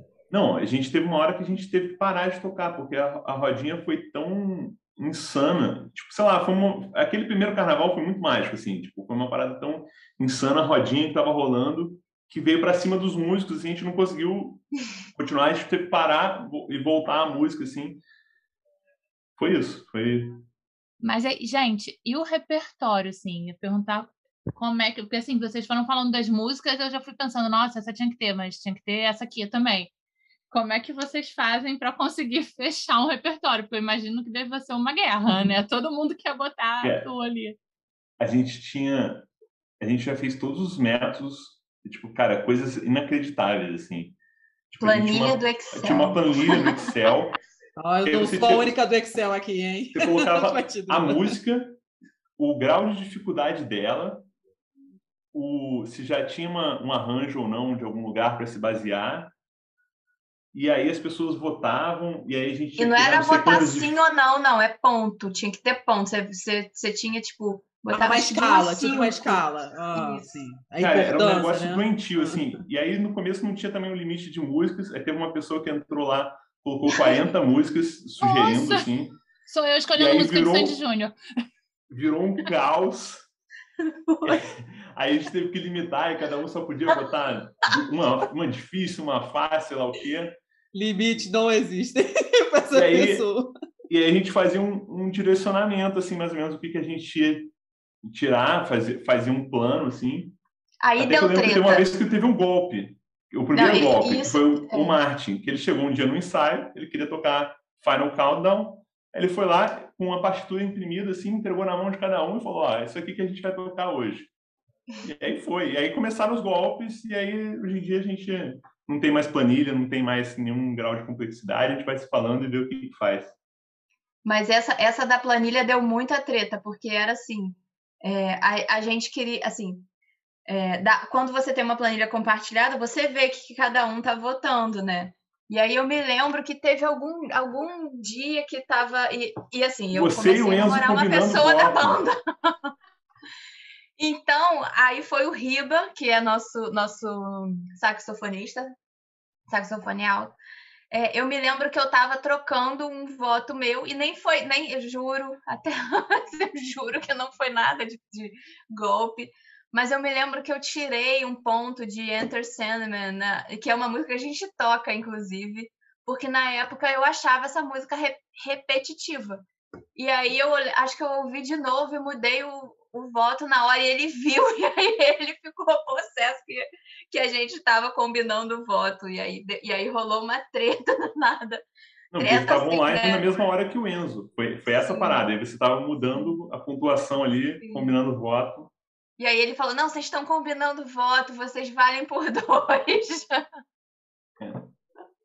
E esse golpe do Martin, o Martin é, é trombonista, ele, ele era ótimo para dar golpe, porque ele ia, chegava lá com a partitura, dava. Foi uma época também que a gente tinha uma galera que lia bem partitura, né, Zaga? Então, assim, chegou com a partitura, a galera lia bem, tocava a música dela. Foi. E aí, muito esperto. Martin era muito esperto. É, ele é muito esperto, né? Porque ele continua vivo. Falou, era porque ele não faz parte mais da, da, da fanfarra. De repente, depois da, da pandemia, faz novo. É, vai Fazendo fazer. um convite aqui ao vivo para é ele. é, é porque ele, ele passou um tempo fora do, do país e aí voltou, só que ele teve a pandemia. Mas ele vai voltar, ele já tinha falado que ia voltar, só não deu tempo ainda. Não, Isabela, Oba. eu já sofri esse bullying também, porque quando eu era diretora do longa aqui, o meu ex-namorado era diretor também. Então, aí todo mundo, não, vocês dois aí estão confabulando, vale por um. Vocês passam a semana conversando sobre isso até chegar o dia do, da reunião. Não, e a gente sempre discordava, isso que, isso que eu ficava com mais raiva, porque a gente não concordava, a gente não concordava com nada, inclusive. Normalmente a gente tinha posições opostas na banda. E quando eu era acusada disso, eu ficava possessa, porque eu ficava, gente, muito pelo contrário. Normalmente a gente acabava brigando por causa da, da fanfarra, porque eu tinha opinião diferente. E aí, às vezes, ele queria me convencer antes de chegar na, na, no, na galera, meio que assim, para pelo menos a gente não, não ter opinião oposta. E eu ficava puta, falando, não quero ter duas discussões, que eu vou ter que conversar. Convencer então, o Enzo você, é depois a gente vai né? convencer mais dez. Então, a gente acaba levando, leva o personagem pra cama, né? O Enzo, então, é o conspirador da banda. Então, não é você. Sim, sacanagem. Não, eu te entendo. Porque, Quero assim, registrar que Enzo é o conspirador eu sou. Tá gravado, gente. Não, às vezes a gente, a gente chegava a um acordo na reunião, mas aí quando saía da reunião a gente quebrava o pau, porque era ali só. Depois, durante a semana, a gente passava a semana tendo DR sobre o negócio do bloco. Bom, então estamos respondendo a Gabi aqui, né, sobre as tretas, né? As tretas não teve no bloco, né? As bandas que tinham suas tretas, né? Porque na Hey Ho não era muito diferente. Assim, quer dizer, foi diferente porque não tínhamos uma, uma planilha com sugestões. A gente fez um monte de sugestões no WhatsApp, só que a gente fez enquetes. E aí a gente, cada semana, era uma sugestão de alguém, e aí todo mundo votava sim ou não. E aí no final a gente ia contar as mais votadas para decidir qual seria o repertório. Gente, só serviu para dar treta. A gente perdeu quase um ano. A banda perdeu um ano, de... porque cada semana era. Imagina, o ano tem 52 semanas. É, cara, era muita música. E aí, e aí tinha, tinha a gente, ah, eu não votei ainda, prolonga a semana dessa, dessa música. A gente perdeu quase um ano nisso. A gente ficava tretando, era uma loucura. Não, imagino, né, gente? Não, e eu queria perguntar para vocês como é que é fazer o arranjo, como é que é adaptar essas músicas, né, para vocês, assim, tipo, sabe? Como é que vocês fazem isso, assim? Olha, essa, essa, essa, essa pergunta, quem, quem seria bom para responder era o Enzo, que, que é o meu namorado, que ele, ele faz boa parte dos. fez, né? Boa parte dos arranjos da Metais. É, mas o que eu vejo ele fazer é o seguinte: a gente, ele, né, pega é, um arranjo que tá. O arranjo da música, assim, às vezes alguns já disponível na, na internet, e posso estar respondendo bem, bem errado, mas, eu, mas eu, pelo que eu vejo ele fazendo é assim. E aí ele vai, vai mudando, vai, vai transpondo, assim. E, e ele é uma pessoa que aprendeu música cedo, eh, estudou piano, então ele toca piano, toca violão, é, toca saxofone, te, é, saxofone tenor e o barítono, não é isso? E o barítono, agora ele toca o barítono, é, to, toca acordeão também, então, enfim, ele tem mais facilidade assim com, com música, ler arranjo, então ele vai fazendo essas, essas transposições, digamos assim. E aí o que, o que é legal, assim, que ele reclama muito é o seguinte, que aí tem, tem a, a, enfim, a linha, né, de, dos sopros, por exemplo, da vizinho, linha do trompete. E às vezes ele, ele como ele não toca trompete, ele não, não sabe assim até onde que pode ir, até onde não pode. Então, às vezes, ele escrevia um arranjo, chegava lá na hora, é, não, não fazia nenhum sentido. Por... Não é que não fazia sentido, desculpa, tá? Fazia sentido, mas às vezes a gente não chegava naquele nível do agudo que estava lá. E aí tinha que, que voltar. E aí o que acontece é que assim, nem sempre os nossos arranjos são é, fidedignos, digamos assim, com que a gente toca na, na realidade, mas pelo menos tem uma, tem uma linha. E você, os Zaga e Davizinho podem falar se eu, completar, porque como eu não sou do sopro, eu também não, não leio o arranjo ainda, porque eu estou estudando trompete. o Enzo, acho que ele, eu acho que ele usa principalmente o Musiscore que para escrever, mas você pode buscar também no Musiscore é, outros arranjos e aí acho que ele vai pega de alguma alguma outra coisa e vai e vai transpondo aquilo ali para gente. E a e gente aí... criou também já, né? É legal colocar que a gente já criou arranjos. É, do zero também. Tem várias coisas que saem. E aí o que acontece assim, a gente chega e realmente a gente vai tocar, por exemplo, o trombone, que a gente tem que tipo movimentar muito o braço, né? para poder chegar em algumas posições. Aí tem algumas tonalidades que são mais confortáveis para você tocar, senão você tem que ficar buscando uma nota aqui na primeira e outra na sétima. Aí, tipo, vira uma, uma malhação ali que, que, enfim, só que o Enzo escreve, penso, ele escreve pensando nas notas, né? Ele não, não escreve pensando no braço. No braço. é, pois é. Aí, às vezes, a gente chega no... Nem no braço, no... nem no bico, né? É. Aí chega no ensaio e vai, vai debatendo, tentando ver o que, que a gente faz. E aí depois a gente vai convencionando também a estrutura da música. E, e aí é isso, é, é muito engraçado também quando entra alguém novo na banda, ou quando a gente vai ensinar para alguém, porque às vezes a gente manda o arranjo para a pessoa e fala assim, ó, o arranjo é esse aqui, mas ele não vale, tá? tipo, tem uma coisa escrita ali, mas a gente toca outra parada. E aí tem, tem algumas poucas músicas que eu não sei nem como é que a gente aprendeu elas, mas elas são tradição oral. A gente tem, tipo, essas músicas não estão escritas, elas são assim e a gente vai lá e toca. Exatamente. E a Metais ela tem essa riqueza, né, de, de uma diversidade maior dos instrumentos de sopro. No caso da Re-Roll, a gente seguia uma lógica de power trio, assim, tipo assim, a tuba fazia o baixo, o trombone fazia a guitarra e o trompete fazia o vocal. Então, tinha casos em que eu acabava é, é, é, é, trocando e tal, mas era era bem, era uma lógica bem simples, mas na, seguindo o, o, mesmo que o Zaga falou, de olhar music score, ver se alguém já fez, já te atirou aquela música, se já tem algum arranjo pronto, aí adapta, né? Mas era sempre nessa linha aí. É, porque a Metais tem saxofone, né? E quando entra saxofone já vira. É, é mais melódico. E a gente não tem só um saxofone. A gente chegou a ter alto, tenor não, alto e tenor, depois o Enzo foi pro barítono, então tinha alto e barítono. E o soprano. Então é outra. E o soprano, e o soprano Luiz. também, né? O Luiz. Hoje temos sax soprano, que era um clarinete, agora foi pro soprano.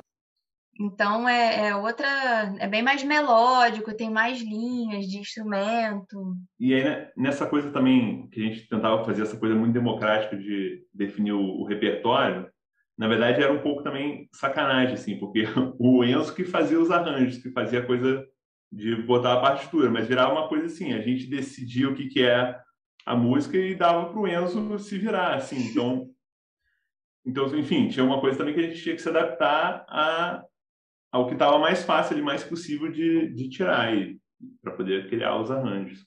E Enzo é virginiano, ele é perfeccionista, então ele quer pegar o o solo, botar o solo bonito, igual que é na música. claro que com as adaptações, mas é virginiano, ele quer o negocinho direitinho. É, agora, uma coisa que a gente não pode esquecer também aqui é um ponto que eu acho que é um dos mais desafiadores numa fanfarra fazer cover de rock, que eu falei do Power Trio, mas não falei da bateria, né?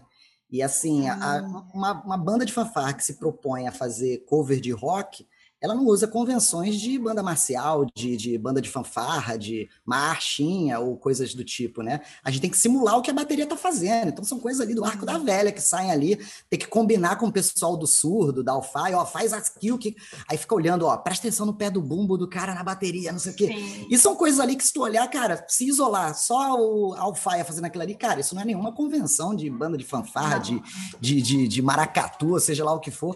É a gente ali imitando a bateria, é uma coisa louca.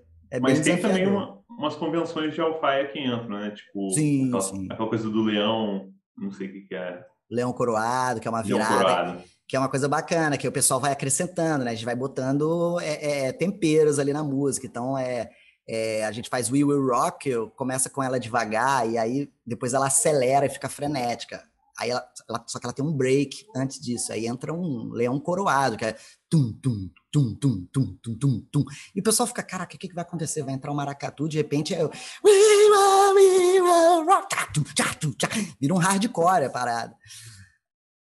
E, isso, e e, até porque assim, a nossa a, a parte proposta. Ah, pode falar.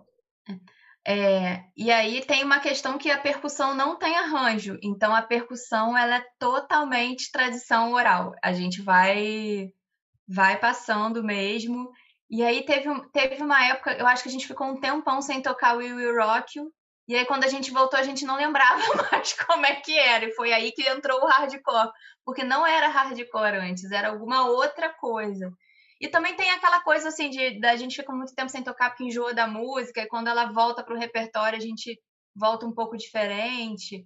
Eu acho que uma outra coisa da percussão é que a Hey Ho, eu acho que tinha mais essa pegada de, de inserir um baião, inserir um- uma coisa mais assim brasileira no meio, e a Metais era mais é, conservadora, vamos dizer assim, em relação ao rock. A gente, a gente, a nossa banda é, ficava assim, ai, não vamos botar um, não vamos botar um maracatu. aí." Quer dizer, se bem que maracatu a gente sempre botou, acho que era uma questão mais assim, acho que maracatu e funk e funk funk 2, porque era o que a gente sabia no início. Mas aí depois rolou o baião, aí, aí a gente tá, agora a gente tá é, mais, mais tranquilo, assim. Eu- é porque eu acho que assim, no início a gente queria muito ser uma fanfarra de rock. Então a gente levava isso muito a sério, assim. E, e eu acho que a gente foi aprendendo a, a relaxar e a entender o que, que, que, que era metais, e, e enfim, isso é, e isso passa, passa também para o bloco, né? Porque aí o, o, o bloco, bloco, metais, ho, acaba que a gente, é, em termos de repertório, é, essa é o coisa, repertório das fanfarras. essa coisa também de tentar ser uma fanfarra de rock, porque a gente também queria, a gente não queria ser uma coisa assim, tipo, associada apenas ao carnaval. A gente queria poder, tipo, também chegar num lugar que a galera é do rock e vai curtir a gente, assim. É quando a gente tocou, eu lembro, no Porto Pirata, e a gente foi muito bem recebido, assim, tipo, foi a vez que a gente falou, cara, tipo, beleza, o que a gente tá fazendo tá certo, assim. A gente teve aprovação aqui desse lugar, eu acho que, que é maneiro, assim. E e eu acho que também no, acaba no carnaval também que a gente acaba fazendo um negócio que uma galera que se sente meio excluída do carnaval, ela se sente contemplada ali também. Porque, e até por isso que a gente escolheu sexta-feira à noite. Porque às, vezes uma galera que não gosta de carnaval, mas é, de repente pode estar ali na sexta-feira à noite, curte um rock e depois vai embora se isolar do carnaval, porque não gosta dessa, dessa confusão, assim. E eu acho que isso também foi que também causou um pouco uma magia, assim, porque realmente tinha uma galera, sei lá, que é uma outra galera. Além da galera do carnaval normal, tinha uma outra galera, assim, tipo, Vocês conseguiram bloco. acolher esse pessoal, né? Que era um pessoal que não estava, né? Exatamente. A galera chegava lá, a galera metal, assim, sabe? Corrente, o, jeito. E não, não era fantasia. Você via que a pessoa não estava fantasiada de roqueira. A pessoa era, ro- era roqueira. É Era um, é um garage a céu aberto, né? Né, O, o fato curioso da- do Block to be Wide é esse, exatamente o que o Zaga falou, que sendo na sexta-feira à noite, a gente permitia, tipo, uma galera que não é do carnaval ir lá curtir, e no sábado de manhã, sei lá, viajar, fugir do carnaval ou ficar em casa. Então, assim, era um público que era muito diferente. Não são as porque o bloco tem muito disso, né? Tu tá no, no quinto bloco do carnaval e tu já olhou pessoas que tu, caraca, elas estavam nos mesmos blocos que eu tava. Tu começa a ver figurinhas repetidas ali. No bloco to be wise não tem isso, tem uma galera que é de outro rolê. Tem algumas pessoas que eu, eu não tenho a menor ideia quem são elas, mas eu considero tipo o controle de qualidade do bloco. Eu vejo assim, se eu vejo aquela pessoa ali, eu não tenho a menor ideia quem que é, eu sei que vai ser um bloco bom que a gente está. E aí, tipo, eu vejo aquela pessoa de novo, eu vejo de novo, falo, cara. Tô no caminho certo. É. Não, e acho que é legal também, quando a gente fez. Aí a gente teve um, em algum momento, a gente fez o branding da Metais. E aí foi legal que tinha uma pergunta assim: o que, que a gente não era? E aí, assim, a gente não era uma banda de rock, de marchinha, é, que coloca marchinha no rock. Então, a gente é, faz questão de não ser, né? A gente não é que a gente nunca possa col colocar uma marchinha, por exemplo, mas a gente não vai tocar o rock numa, num outro estilo. A ideia é fanfarronizar o rock, não é, carnavalizar o rock. Carnavalizar. Tem uma, vez, muito no começo da banda, que eu estraguei um show nosso por conta de uma marchinha. Porque foi o seguinte, a gente foi tocar lá, lá no Empório, e aí a gente, no Killing the Name, antes da gente gritar Killing the Name, ó, a gente fazia uma pausa longa, assim, para criar uma expectativa. E eu não sei porquê, eu achei que naquele momento podia ser uma coisa engraçada eu tocar uma marchinha. E aí eu puxei, só que, cara, aquilo ali contagiou as pessoas para um lugar tipo, que elas queriam marchinha. E aí meio que deu uma brochada um pouco na música, assim, de, tipo, cara. E aí ficou assim, tipo, Zaga, nunca mais faça isso. Tipo, enfim, nunca mais também toque uma coisa sem combinar, né? Mas... Várias combinações depois desse e, tipo, show. cara, não vamos tocar marchinha porque dá uma leitura totalmente errada. E aí a gente tocou, a gente terminou o Killing the Name, e aí a gente teve que. Aí o pessoal, pô, toca um carnavalzinho, faz um carnavalzinho. E a gente foi embora depois de tocar the Name tocando marchinha. E aí foi, enfim, foi um, um, show muito frustrado. A gente não faz mais isso, tá, gente? Não pensem que, que é isso que vai acontecer se vocês forem ver a gente tocar, mas aconteceu. Não, e vocês assim tocaram, né, nesses lugares assim, né, tipo, não são, né, muito ligados, né, carnaval, né, tipo a frente à galeria do rock, né, daquele do Bukowski também, né? Cara, como é que é a recepção do pessoal assim, quando vem vocês tocando? Nossa, a, a galera pira, pira assim, porque primeiro que que já é difícil é, nesses lugares é, instrumentos de sopro e, e, a percussão da forma como a gente toca. Normalmente se for para ter banda, é banda tradicional, tradicional, né? Com, com eu ia falar teclado, com guitarra, com baixo, enfim, a bateria. Às vezes é uma bateria menor, mas é uma bateria.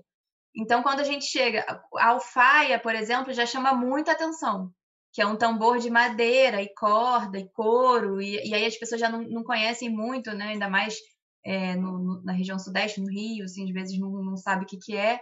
É, e aí vem os instrumentos de sopro. Então, só o impacto da nossa, a nossa chegada já é um impacto, assim, né? Tem um negócio diferente gente... vindo aí, né?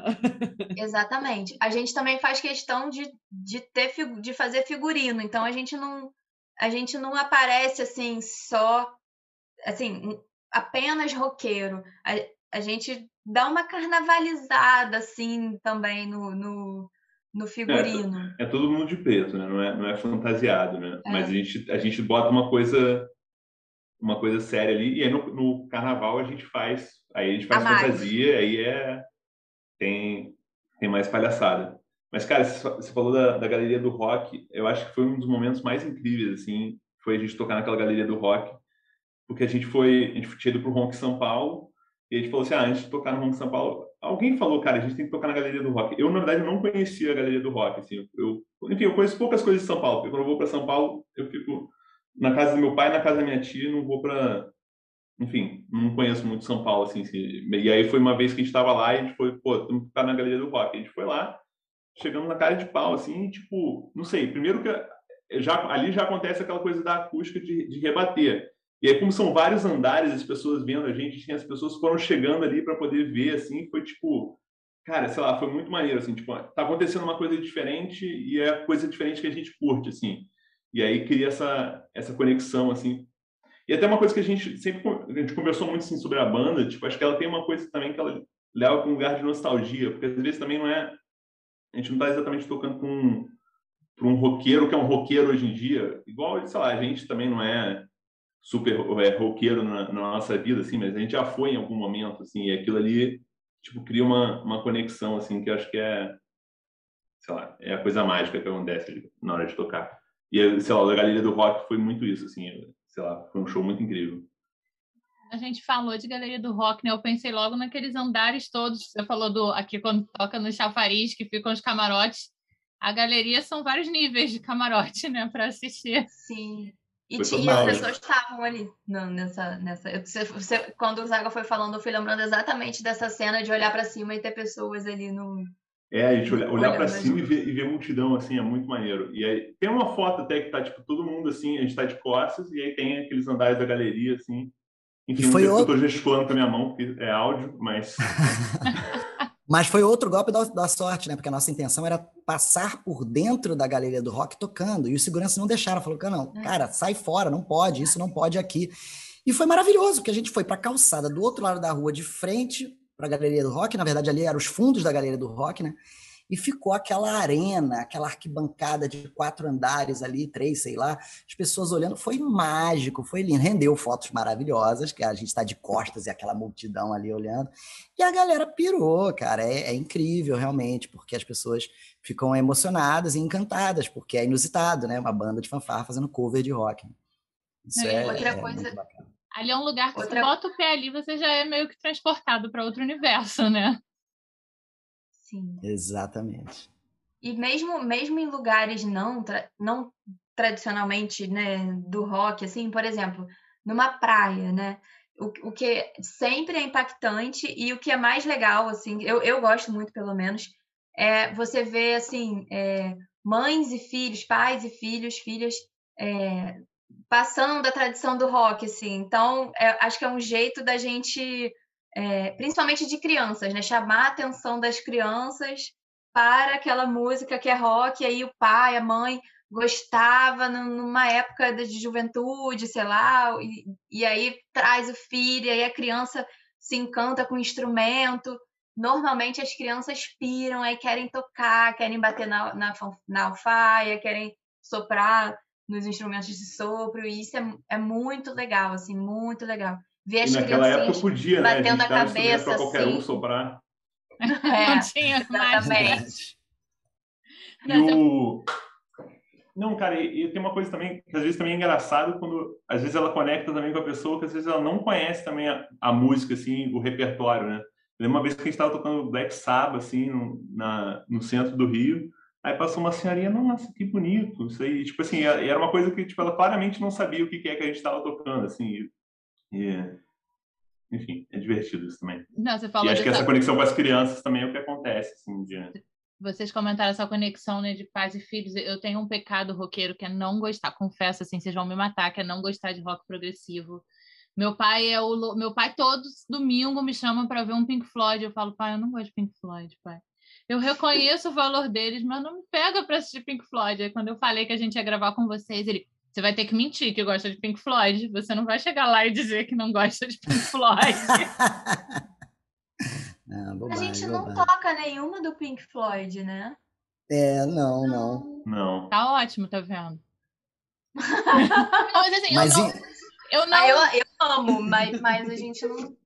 Eu, Não eu a reconheço o valor deles, tudo, É, então, mas porque- não me pega. Assim. Eu gosto Oi? muito de punk, né?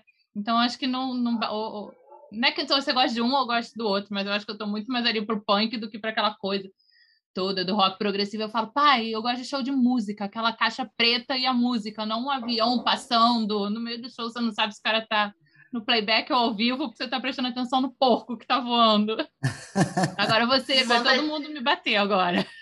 Não, Enquanto eu imagina. tava aqui falando que a gente não toca Pink Floyd, assim, soprou assim uma voz lá do além falando que rola um crack do The Wall. É, então, era isso que eu ia falar, porque todo esse movimento neofanfarrista e tudo mais também tem toda uma pegada ativista, né? A proposta do Ronk é isso, né? Uma pegada ativista, ocupação do espaço público, dá para ele uma função social, sem essa, essa coisa de pagar ingresso, de, de, de, de selecionar, né? Quem pode, quem não pode ver e entrar e consumir cultura.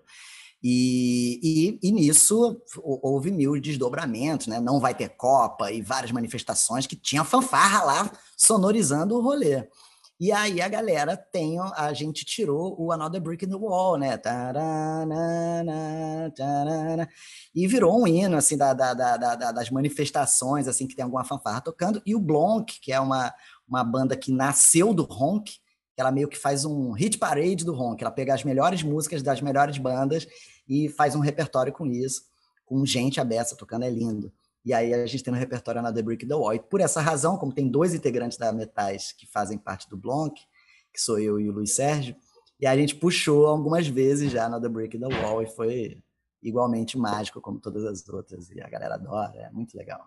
Não, acho que no meio eu ia junto, mas assim, é a gente estava nessa discussão aqui em casa hoje, mais cedo. E eu acho que isso acontece muito, assim, é, tem, tem aquele momento do, sério, digamos assim, que tá todo mundo tocando, repertório combinado, e aí acaba esse, é, acaba esse momento, a gente toca músicas que de outras fanfarras, aí vem junto, assim, pessoas que, que, né, que conhecem a gente, às vezes até que não conhece, entra para tocar músicas, e aí vai um aprendendo com o outro, vai mostrando como que é. Acho que isso é muito democrático, é bem é bem legal, assim, a gente to tocar colaborativamente, tem aquela coisa de você saber que quem está ali na percussão, um olhar para o outro, entender as convenções, assim, é meio caórdico, assim, é bem legal isso. E até porque hoje em dia também o, o Block to be Wild, ele não é só mais é, as duas fanfarras, ele é uma coisa que assim, a gente abriu para outras pessoas, enfim, no tempo passado, no mundo antigo, a gente fazia ensaios no aterro do Flamengo e aí era uma coisa, enfim, que as pessoas podiam chegar ali, aprender as músicas e a gente ia ensinando e tocando junto. Então, junta, juntava muito mais gente também para essa hora final, assim, acaba que cada um também tem outras coisas para poder puxar ali e se divertir. Pega bem o espírito do ronk também, né? De todo mundo ali junto, essa conversa de uma fanfarra com a outra. Exatamente. E foi muito feliz essa iniciativa de abrir para outras pessoas, porque a gente conseguiu finalmente transformar aquilo numa orquestra de rock, né? Porque era muito mais numeroso, né? Sim, no início a gente tinha, que foi evoluindo, né? Que eu estava falando que foi evoluindo. Primeiro era cada no primeiro ano é, cada fanfarra sabia mais o seu próprio repertório. Aí no segundo ano a gente já estava mais familiarizado com, com os dois repertórios, todo mundo já estava mais tocando os dois, assim. Aí no terceiro ano, que foi o último, não é isso? Aí a gente conseguiu abrir, ou foram dois anos já, não, foram, foi esse último ano que a gente conseguiu abrir e, e é, fazer essa, assim, passar as músicas para pessoas que às vezes tem, tem gente que estreou no nosso bloco To Be Wild que nunca tinha tocado em nenhuma fanfarra antes, e isso é muito legal, assim. Eu me lembro do pessoal da percussão, assim, pessoas que já é, é às, às, vezes eram bateristas e aí pe, pegou uma caixa de alguém, e aí foi lá tocar e aí gostou e aí é, entrou para o mundo da fanfarra por causa do nosso bloco. Então é legal porque assim a gente se sente Exato. um pouquinho assim e feliz. 2020 a galera tava muito empolgadona assim com o bloco, assim, tava tipo muito maneiro, tipo e aí a gente teve, teve o azar que choveu. Pra, teve o azar, não, sempre acontece isso, chove pra caramba na sexta-feira à noite, no dia do bloco. Só que assim, choveu além da conta, assim, então, tipo, Alagou foi bem mais, bem mais vazio. Aí a gente resolveu sair um outro dia, que a gente saiu no domingo à noite. Isso. E aí também choveu pra caramba, porque a gente decidiu sair, né? virou, virou, é virou o... uma cena do bloco. Não, Zaga, foi 2019. Isso foi 2019. Aí, 2020... É porque houve quatro edições, aí 19 e é... 20 foi aberto, né? A 2020, mas 2020 choveu também pra caramba. Também choveu, mas aí a gente até ficava zoando que se chovesse de novo, porque eu, eu me lembro por causa da fantasia, porque eu tava de medusa, e aí eu tava toda de medusa, e aí eu ia derreter tudo. Mas a gente saiu de novo. A gente saiu de novo em 2020. Sim, nos dois anos a gente saiu duas nos vezes. Porque chovia, vezes. aí a gente saía de novo. Só que aí no 2020, na segunda vez, não choveu. E aí ah, tá. E aí a gente falou, e aí eu lembro que depois a gente falou, a gente estava. A gente ia marcar uma ressaca do bloco, que foi a primeira coisa que eu lembro de cancelar, assim, por conta da pandemia, assim, foi... É, uma pena. Foi bem, bem Mas, depois, é. né? no último, vocês esse ano, e ano passado choveu. Estranho. Esse ano choveu, não me lembro. Eu lembro que, a gente, que rolou essa discussão no bloco. Se esse ano não chover na sexta-feira de carnaval. Vou ficar muito pé da vida porque não tem carnaval. É. Nossa, eu tava pensando se choveu também. Você lembra, Gabi, se choveu? Acho que não. Tô né? tentando né? lembrar, acho que eu não. Eu acho que não choveu. Não, não choveu, não. Não choveu. Ah, não, no sábado não de manhã choveu um pouco, porque eu fiquei revoltada. óbvio, né? Não tinha como ter carnaval. Mas eu fui na rua comprar uma besteira, assim. Aí eu falei, não vou sair de casa sem nada. Eu botei uma máscara de lantejoula e botei uns adesivos colados no rosto, assim. Aí o adesivo escorreu, porque choveu. E ainda sobre essa coisa de abrir, né? E aí é, pessoas que não são do carnaval, né? Queria, mas são do rock, né? Aí arranja, um baterista arranjava uma caixa para tocar, ou gente que tocava outro instrumento. Cara, tô aprendendo trompete aqui vou, e vou tocar com vocês. Vem! Isso era muito legal. E, e, ainda permitiu, por exemplo, minha, minha companheira poder tocar comigo, né? Ela, ela fez parte da, da, da, do bloco também, tocando saxofone. E aí tinha muita gente assim de outros rolês que tava lá pelo rock. Né, o barato era isso, né? Tipo, cara, quero tocar rock. Minha chance de se eu não vou tocar numa banda de rock, vai ser aqui. Isso era E magnífico. E aí, nesse, nesse ano, a gente teve pernaltas no nosso bloco. É, a gente fez um protesto também, que é o Rage Against the Machismo, que, é, que contra a cultura do estupro. E não é não, a gente falou palavras de ordem. Então, eu acho que assim, o nosso bloco ele foi, foi ganhando corpo, foi ganhando mais integrantes, mais, mais força, assim, até enquanto um movimento ativista mesmo, assim, que no início a gente ainda, ainda ficava meio perdido sobre como se posicionar, se se posicionava ou não se posicionava. E eu acho que com o tempo até a gente foi amadurecendo que, que é, tocar na rua já é uma posição, sabe? Então não, não, não, já é um ato político. Então não, não, não tinha não existe não, não é uma questão de escolha assim é uma questão de, de assumir mesmo essa essa postura. E agora a gente está num momento que mais do que nunca a gente precisa disso assim. Infelizmente a gente está no meio de uma pandemia então é, acaba limitando é, porque às vezes acaba assim tendo muito essa crítica assim que você não pode protestar e, e, e se divertir ao mesmo tempo assim. E por que não sabe? Então eu acho que é, inclusive, a, a, gente protesta se divertindo sim, porque a arte em si já, já é um protesto, sabe? Então, eu acho que isso é muito, fica muito. Hoje em dia, para mim, isso é muito óbvio, mas no início, assim, eu, eu não tinha essa, essa postura, essa maturidade. Eu acho que a nossa banda como um todo foi, foi também é, entendendo quanto que você ocupar a rua é a, faz parte né, do, desse ativismo no atual cenário que a gente vive, fazer arte já é um protesto, né? Sim. Exatamente. Acho que viver, viver já é um protesto aqui é. nesse governo. E vocês estavam falando dessa coisa de chegar e tocar, né? Eu estava pensando que eu estudei o punk de Brasília na minha primeira meu primeiro TCC e a gente ele cara, mas você gostar de carnaval também já é uma coisa punk, né? Porque é aquele do vai lá e faz você mesmo. E tem até, tem até uma discussão, assim, é, porque o carnaval do Rio de Janeiro acabou ficando tão cheio, tão cheio, e aí alguns blocos, né, começaram a não dizer onde que ia sair, e aí tem toda uma discussão em relação a isso, porque no fundo, no fundo, assim, é, o, o legal do bloco é você juntar um grupo de amigos e ocupar um espaço e é um bloco. E aí, aí começa aquela coisa de ser oficial, não ser oficial, anuncia, não anuncia. Então, assim, acho que são muitas questões. Eu nem tenho, não tenho nem assim repertório para entrar nessa, nessa, nesse tema.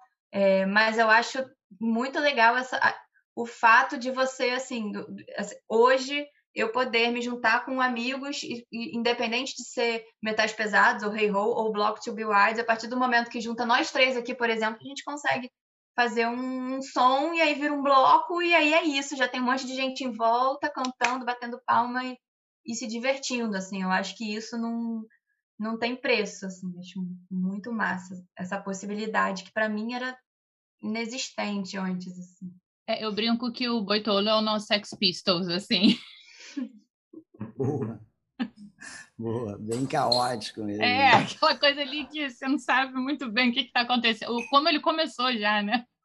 Eu lembro uma ele, vez ele foi tava... se tornando, né? Eu lembro é, uma vez que eu tava, eu tava no Boitolo, aí eu... Enfim, ele meio que se dividiu, tinha, tipo, dois pedaços, assim, tocando músicas diferentes. Alguém virou pra mim, qual dos dois que é o Boitolo? Eu falei, cara... É tudo boitolo. Ah, os dois são boitolo. Se eu falar aqui também que aqui é boitolo, também é o boitolo. Assim, um é o boi e outro é o tolo. É.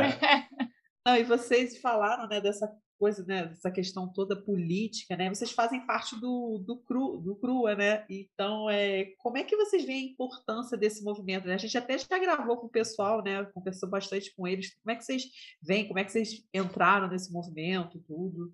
Enfim, era, era é um, um movimento com toda a sua, sua proposta e tal. Tinha um manifesto lindo ali mas é, era uma coisa muito mais de da gente ler, entender e, e, e apoiar. apoiar. E aí, vamos assinar ou não? Vamos, vamos. A gente entrou em consenso, a gente votou ali e tal, ninguém se opôs.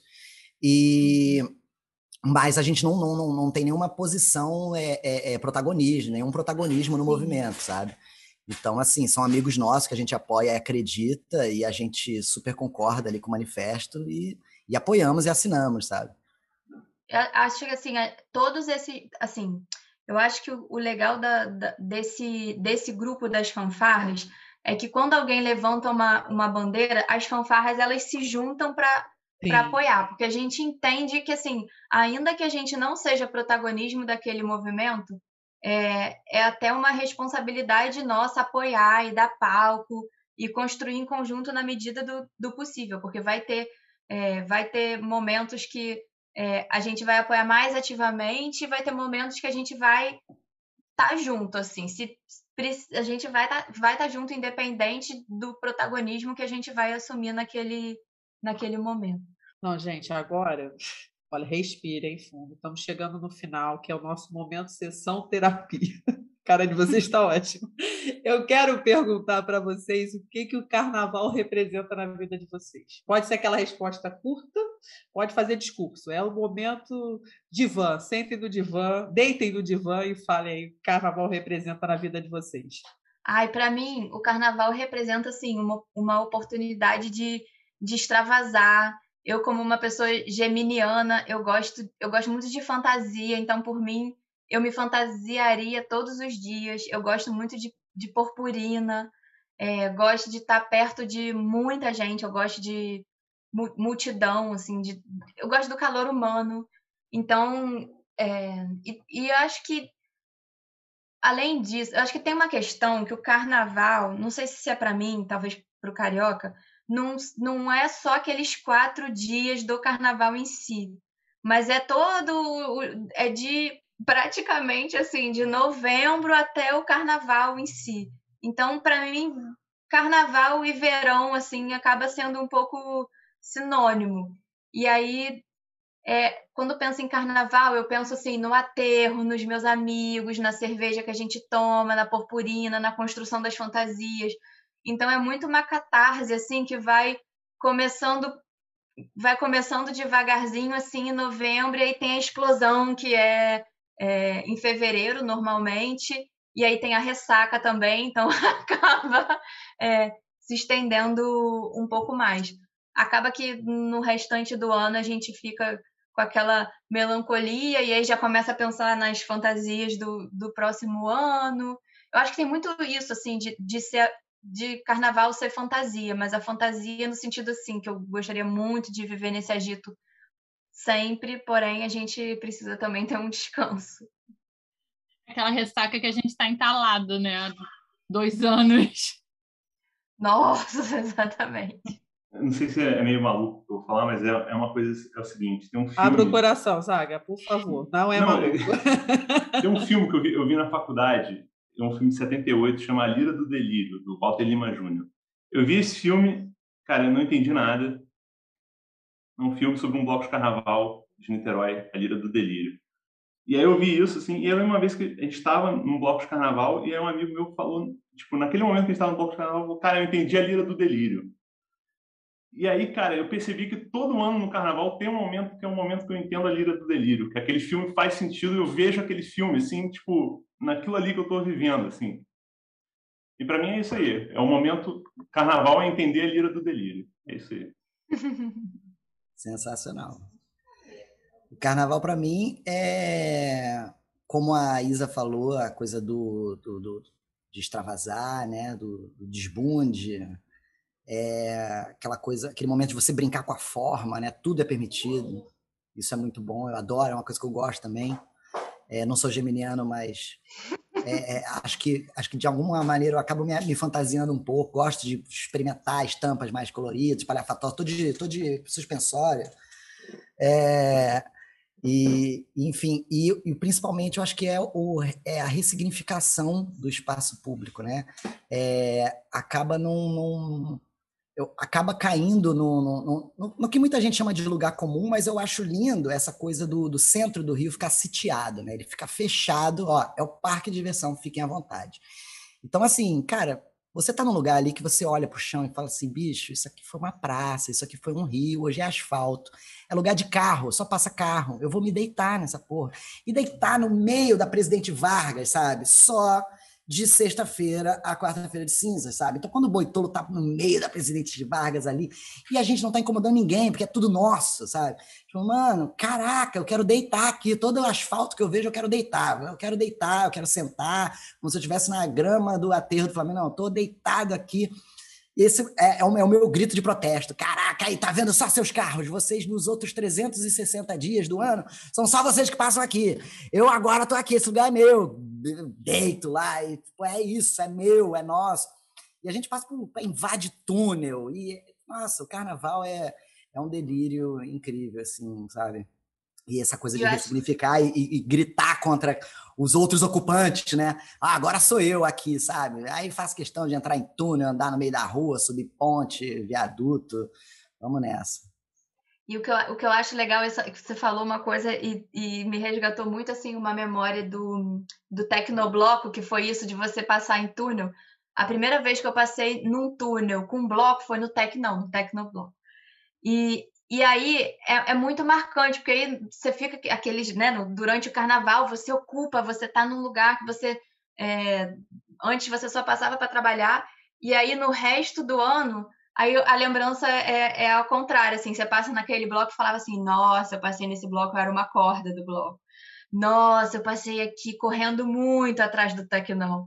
Nossa, nesse, foi nesse é, buraco aqui que foi quando a nossa fanfarra estreou. Então, é, acaba que, assim, é, quando a gente está só sentindo saudade do carnaval, vem aquelas memórias boas, assim, de tudo que você viveu naquele espaço que no, no nosso cotidiano, assim, é aquela correria, pessoas vai e volta vestida é, formal, assim, então acaba sendo também um, um respiro, assim, essa, essas, essas memórias é, carnavalescas. Eu Você falou isso, né? do... né? Desculpa, Zac. É assim que o ponto auge para mim do Boitolo é quando ele passa na porta do meu trabalho. Eu todo ano tenho que ir lá tirar foto fantasiada na porta do trabalho e mandar no grupo do trabalho. Excelente. Não, é que eu acho que tem essa coisa do ressignificar, mas também tem uma coisa do conhecer também. Porque, Sim. cara, vários lugares da cidade eu acabo conhecendo porque foi um bloco que me levou para aquele lugar e eu falo, cara, que lugar é esse? Preciso saber. Onde é que eu tô? E aí aquilo ali começa a fazer sentido e aí eu começo a entender também, enfim, eu, eu andar por um caminho que não é o caminho que eu ando. Tipo, eu sempre tá fazendo ali o mesmo caminho, né, para ir para os lugares. E esse é até um desafio nosso, assim, na, é, nosso enquanto fanfarra e, e, espero que enquanto bloco também, depois, no, no, no futuro próximo, é, porque a gente acaba tocando no carnaval do, do, Rio de Janeiro, município Rio de Janeiro, sabe? E a gente é, tem essa vontade de tocar em outros municípios, a gente já chegou a tocar em outros municípios, é, mas também na, nas ruas, assim, porque é muito bacana quando a gente é, leva as fanfarras para lugares que fanfarra é tipo a banda da, das escolas, assim, e, e, e, todas as oportunidades que a gente teve de tocar em, em municípios ou bairros, né, que não são no, exatamente no centro da, da cidade, a gente sempre, sempre foi muito bem recebido, então também é outra outra saudadezinha, assim, e, e eu já tive a, a a Metais já me proporcionou conhecer lugares que eu não, não conheceria, como o Zaga falou, se eu tivesse só na minha vida tradicional. Gente, vocês foram ótimos nesse divã. e olha, bom, para encerrar agora, é o momento jabá, gente. A gente tem o nosso momento jabá, divulga a rede social, pede para o pessoal seguir momento é de vocês. Então, a gente queria agradecer muito a presença. Esse papo foi muito legal. Deu uma saudade do carnaval, né, gente? Mas, por favor, fique à vontade para o Jabá. E brigadão. Sigam Mentais Pesados no Instagram. Estamos lá. É, é arroba metais pesados? Desculpa. É arroba, é arroba fanf... deixa eu ver, arroba Ou é fanfarra, fanfarra metais pesados. Isso já foi uma discussão. Não, não é arroba metais não, pesados não, é mesmo. É o seguinte, a gente fala para as pessoas fazerem, quando elas vão postar a foto nossa, postar hashtag fanfarra metais pesados. E se você tiver uma hashtag, se botar metais pesados, se procurar em qualquer coisa... É só desgraça. Você só vai encontrar é desgraça. desgraça. E a gente não, é, não quer se associar a essas desgraças, então é, são barra metais pesados. É, só post de protesto, de, de rio, rio poluído é. com metais pesados. Embora a conta da banda seja arroba metais pesados, a gente Isso. sempre pede para, se for para usar a hashtag, é fanfarra metais pesados. Exatamente. E a gente não tem uma página ou, ou uma, uma conta no Instagram especial do bloco, porque como o bloco se confunde com, com as fanfarras, a gente. É, e, e, e, até porque a gente ter, teria que ter uma outra página para movimentar, e aí recursos escassos, né? Então a gente mantém, a gente quando a gente mantinha no, no, no Instagram das fanfarras, então quando tinha é, um cartaz do bloco, todo mundo publicava e assim e assim ficou. Então, para quem quiser saber do bloco, fica de olho aí no arroba Metais Pesados. A gente fez na, na quarentena, a gente fez um, um, vídeo que é do Man the Box, que foi um vídeo que a gente fez em quarentena, cada um gravou da sua casa, e a gente fez esse vídeo. E a gente também, durante a, a, a pandemia, a gente lançou o nosso clipe, que foi filmado antes, que é a gente tocando Born to Be Wild. Foi, enfim, é óbvio que é antes da pandemia, porque é uma mega aglomeração. Mas, enfim, tá no YouTube também. Procure lá, Born to Be Wild, Metais Pesados. Se inscreva no canal, ative o sininho, deixe seu like. É isso aí. E reviva o carnaval, porque tem vários vídeos do carnaval no nosso, no, no nosso canal, nos nossos canais.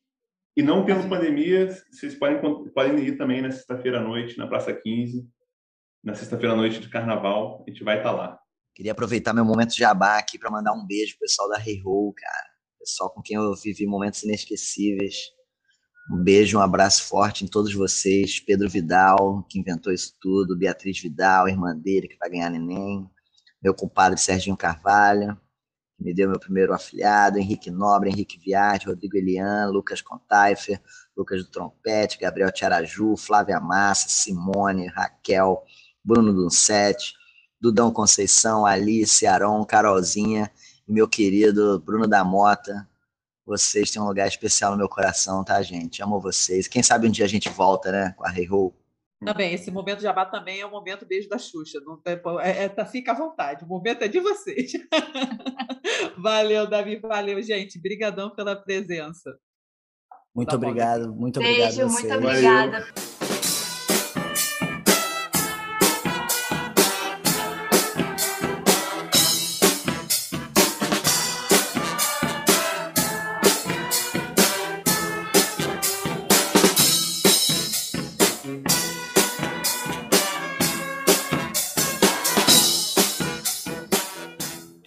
Gente, então, olha só, vamos todo mundo seguir o arroba Metais Pesados. E não esqueçam que a hashtag é fanfarra metais pesados, gente, porque se vocês botarem só metais pesados, vocês vão encontrar umas coisas meio esquisitas, né, Nath?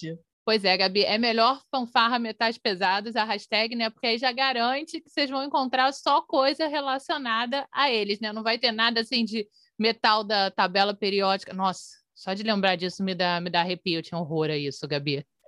Não, Nath, verdade. Então, gente, segue direitinho.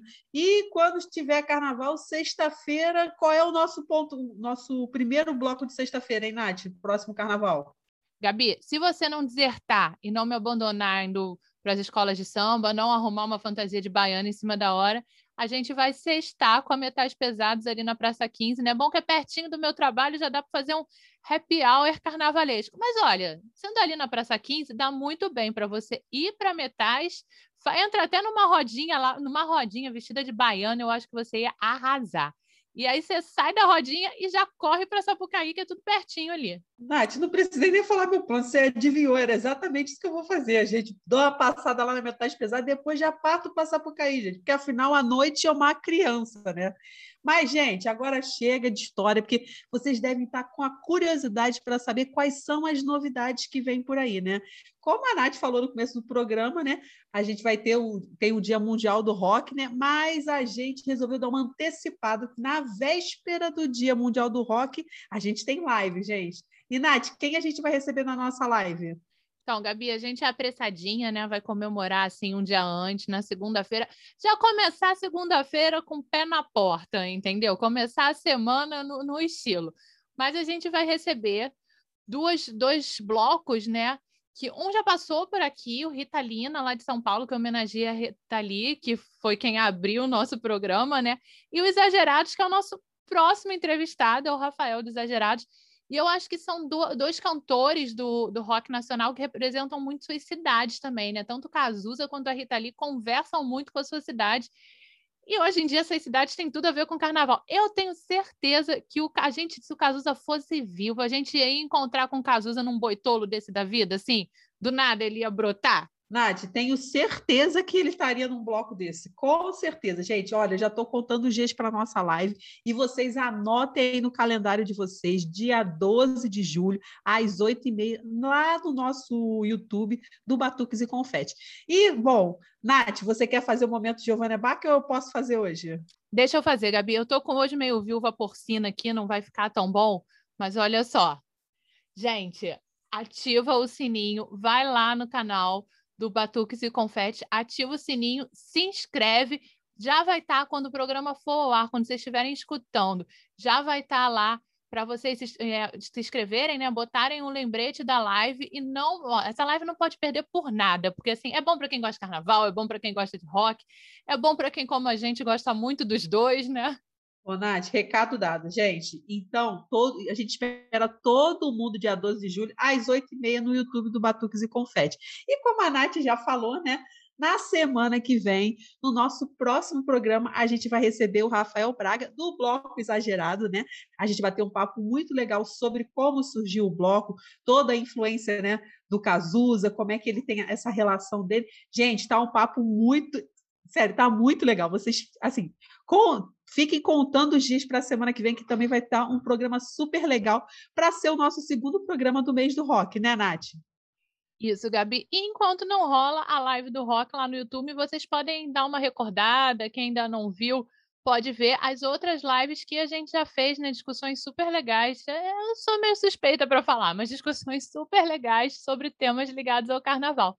É isso, gente. A gente se vê segunda-feira na live e quinta-feira aqui no podcast. Beijão! Tchau, gente! Até segunda-feira e até quinta que vem!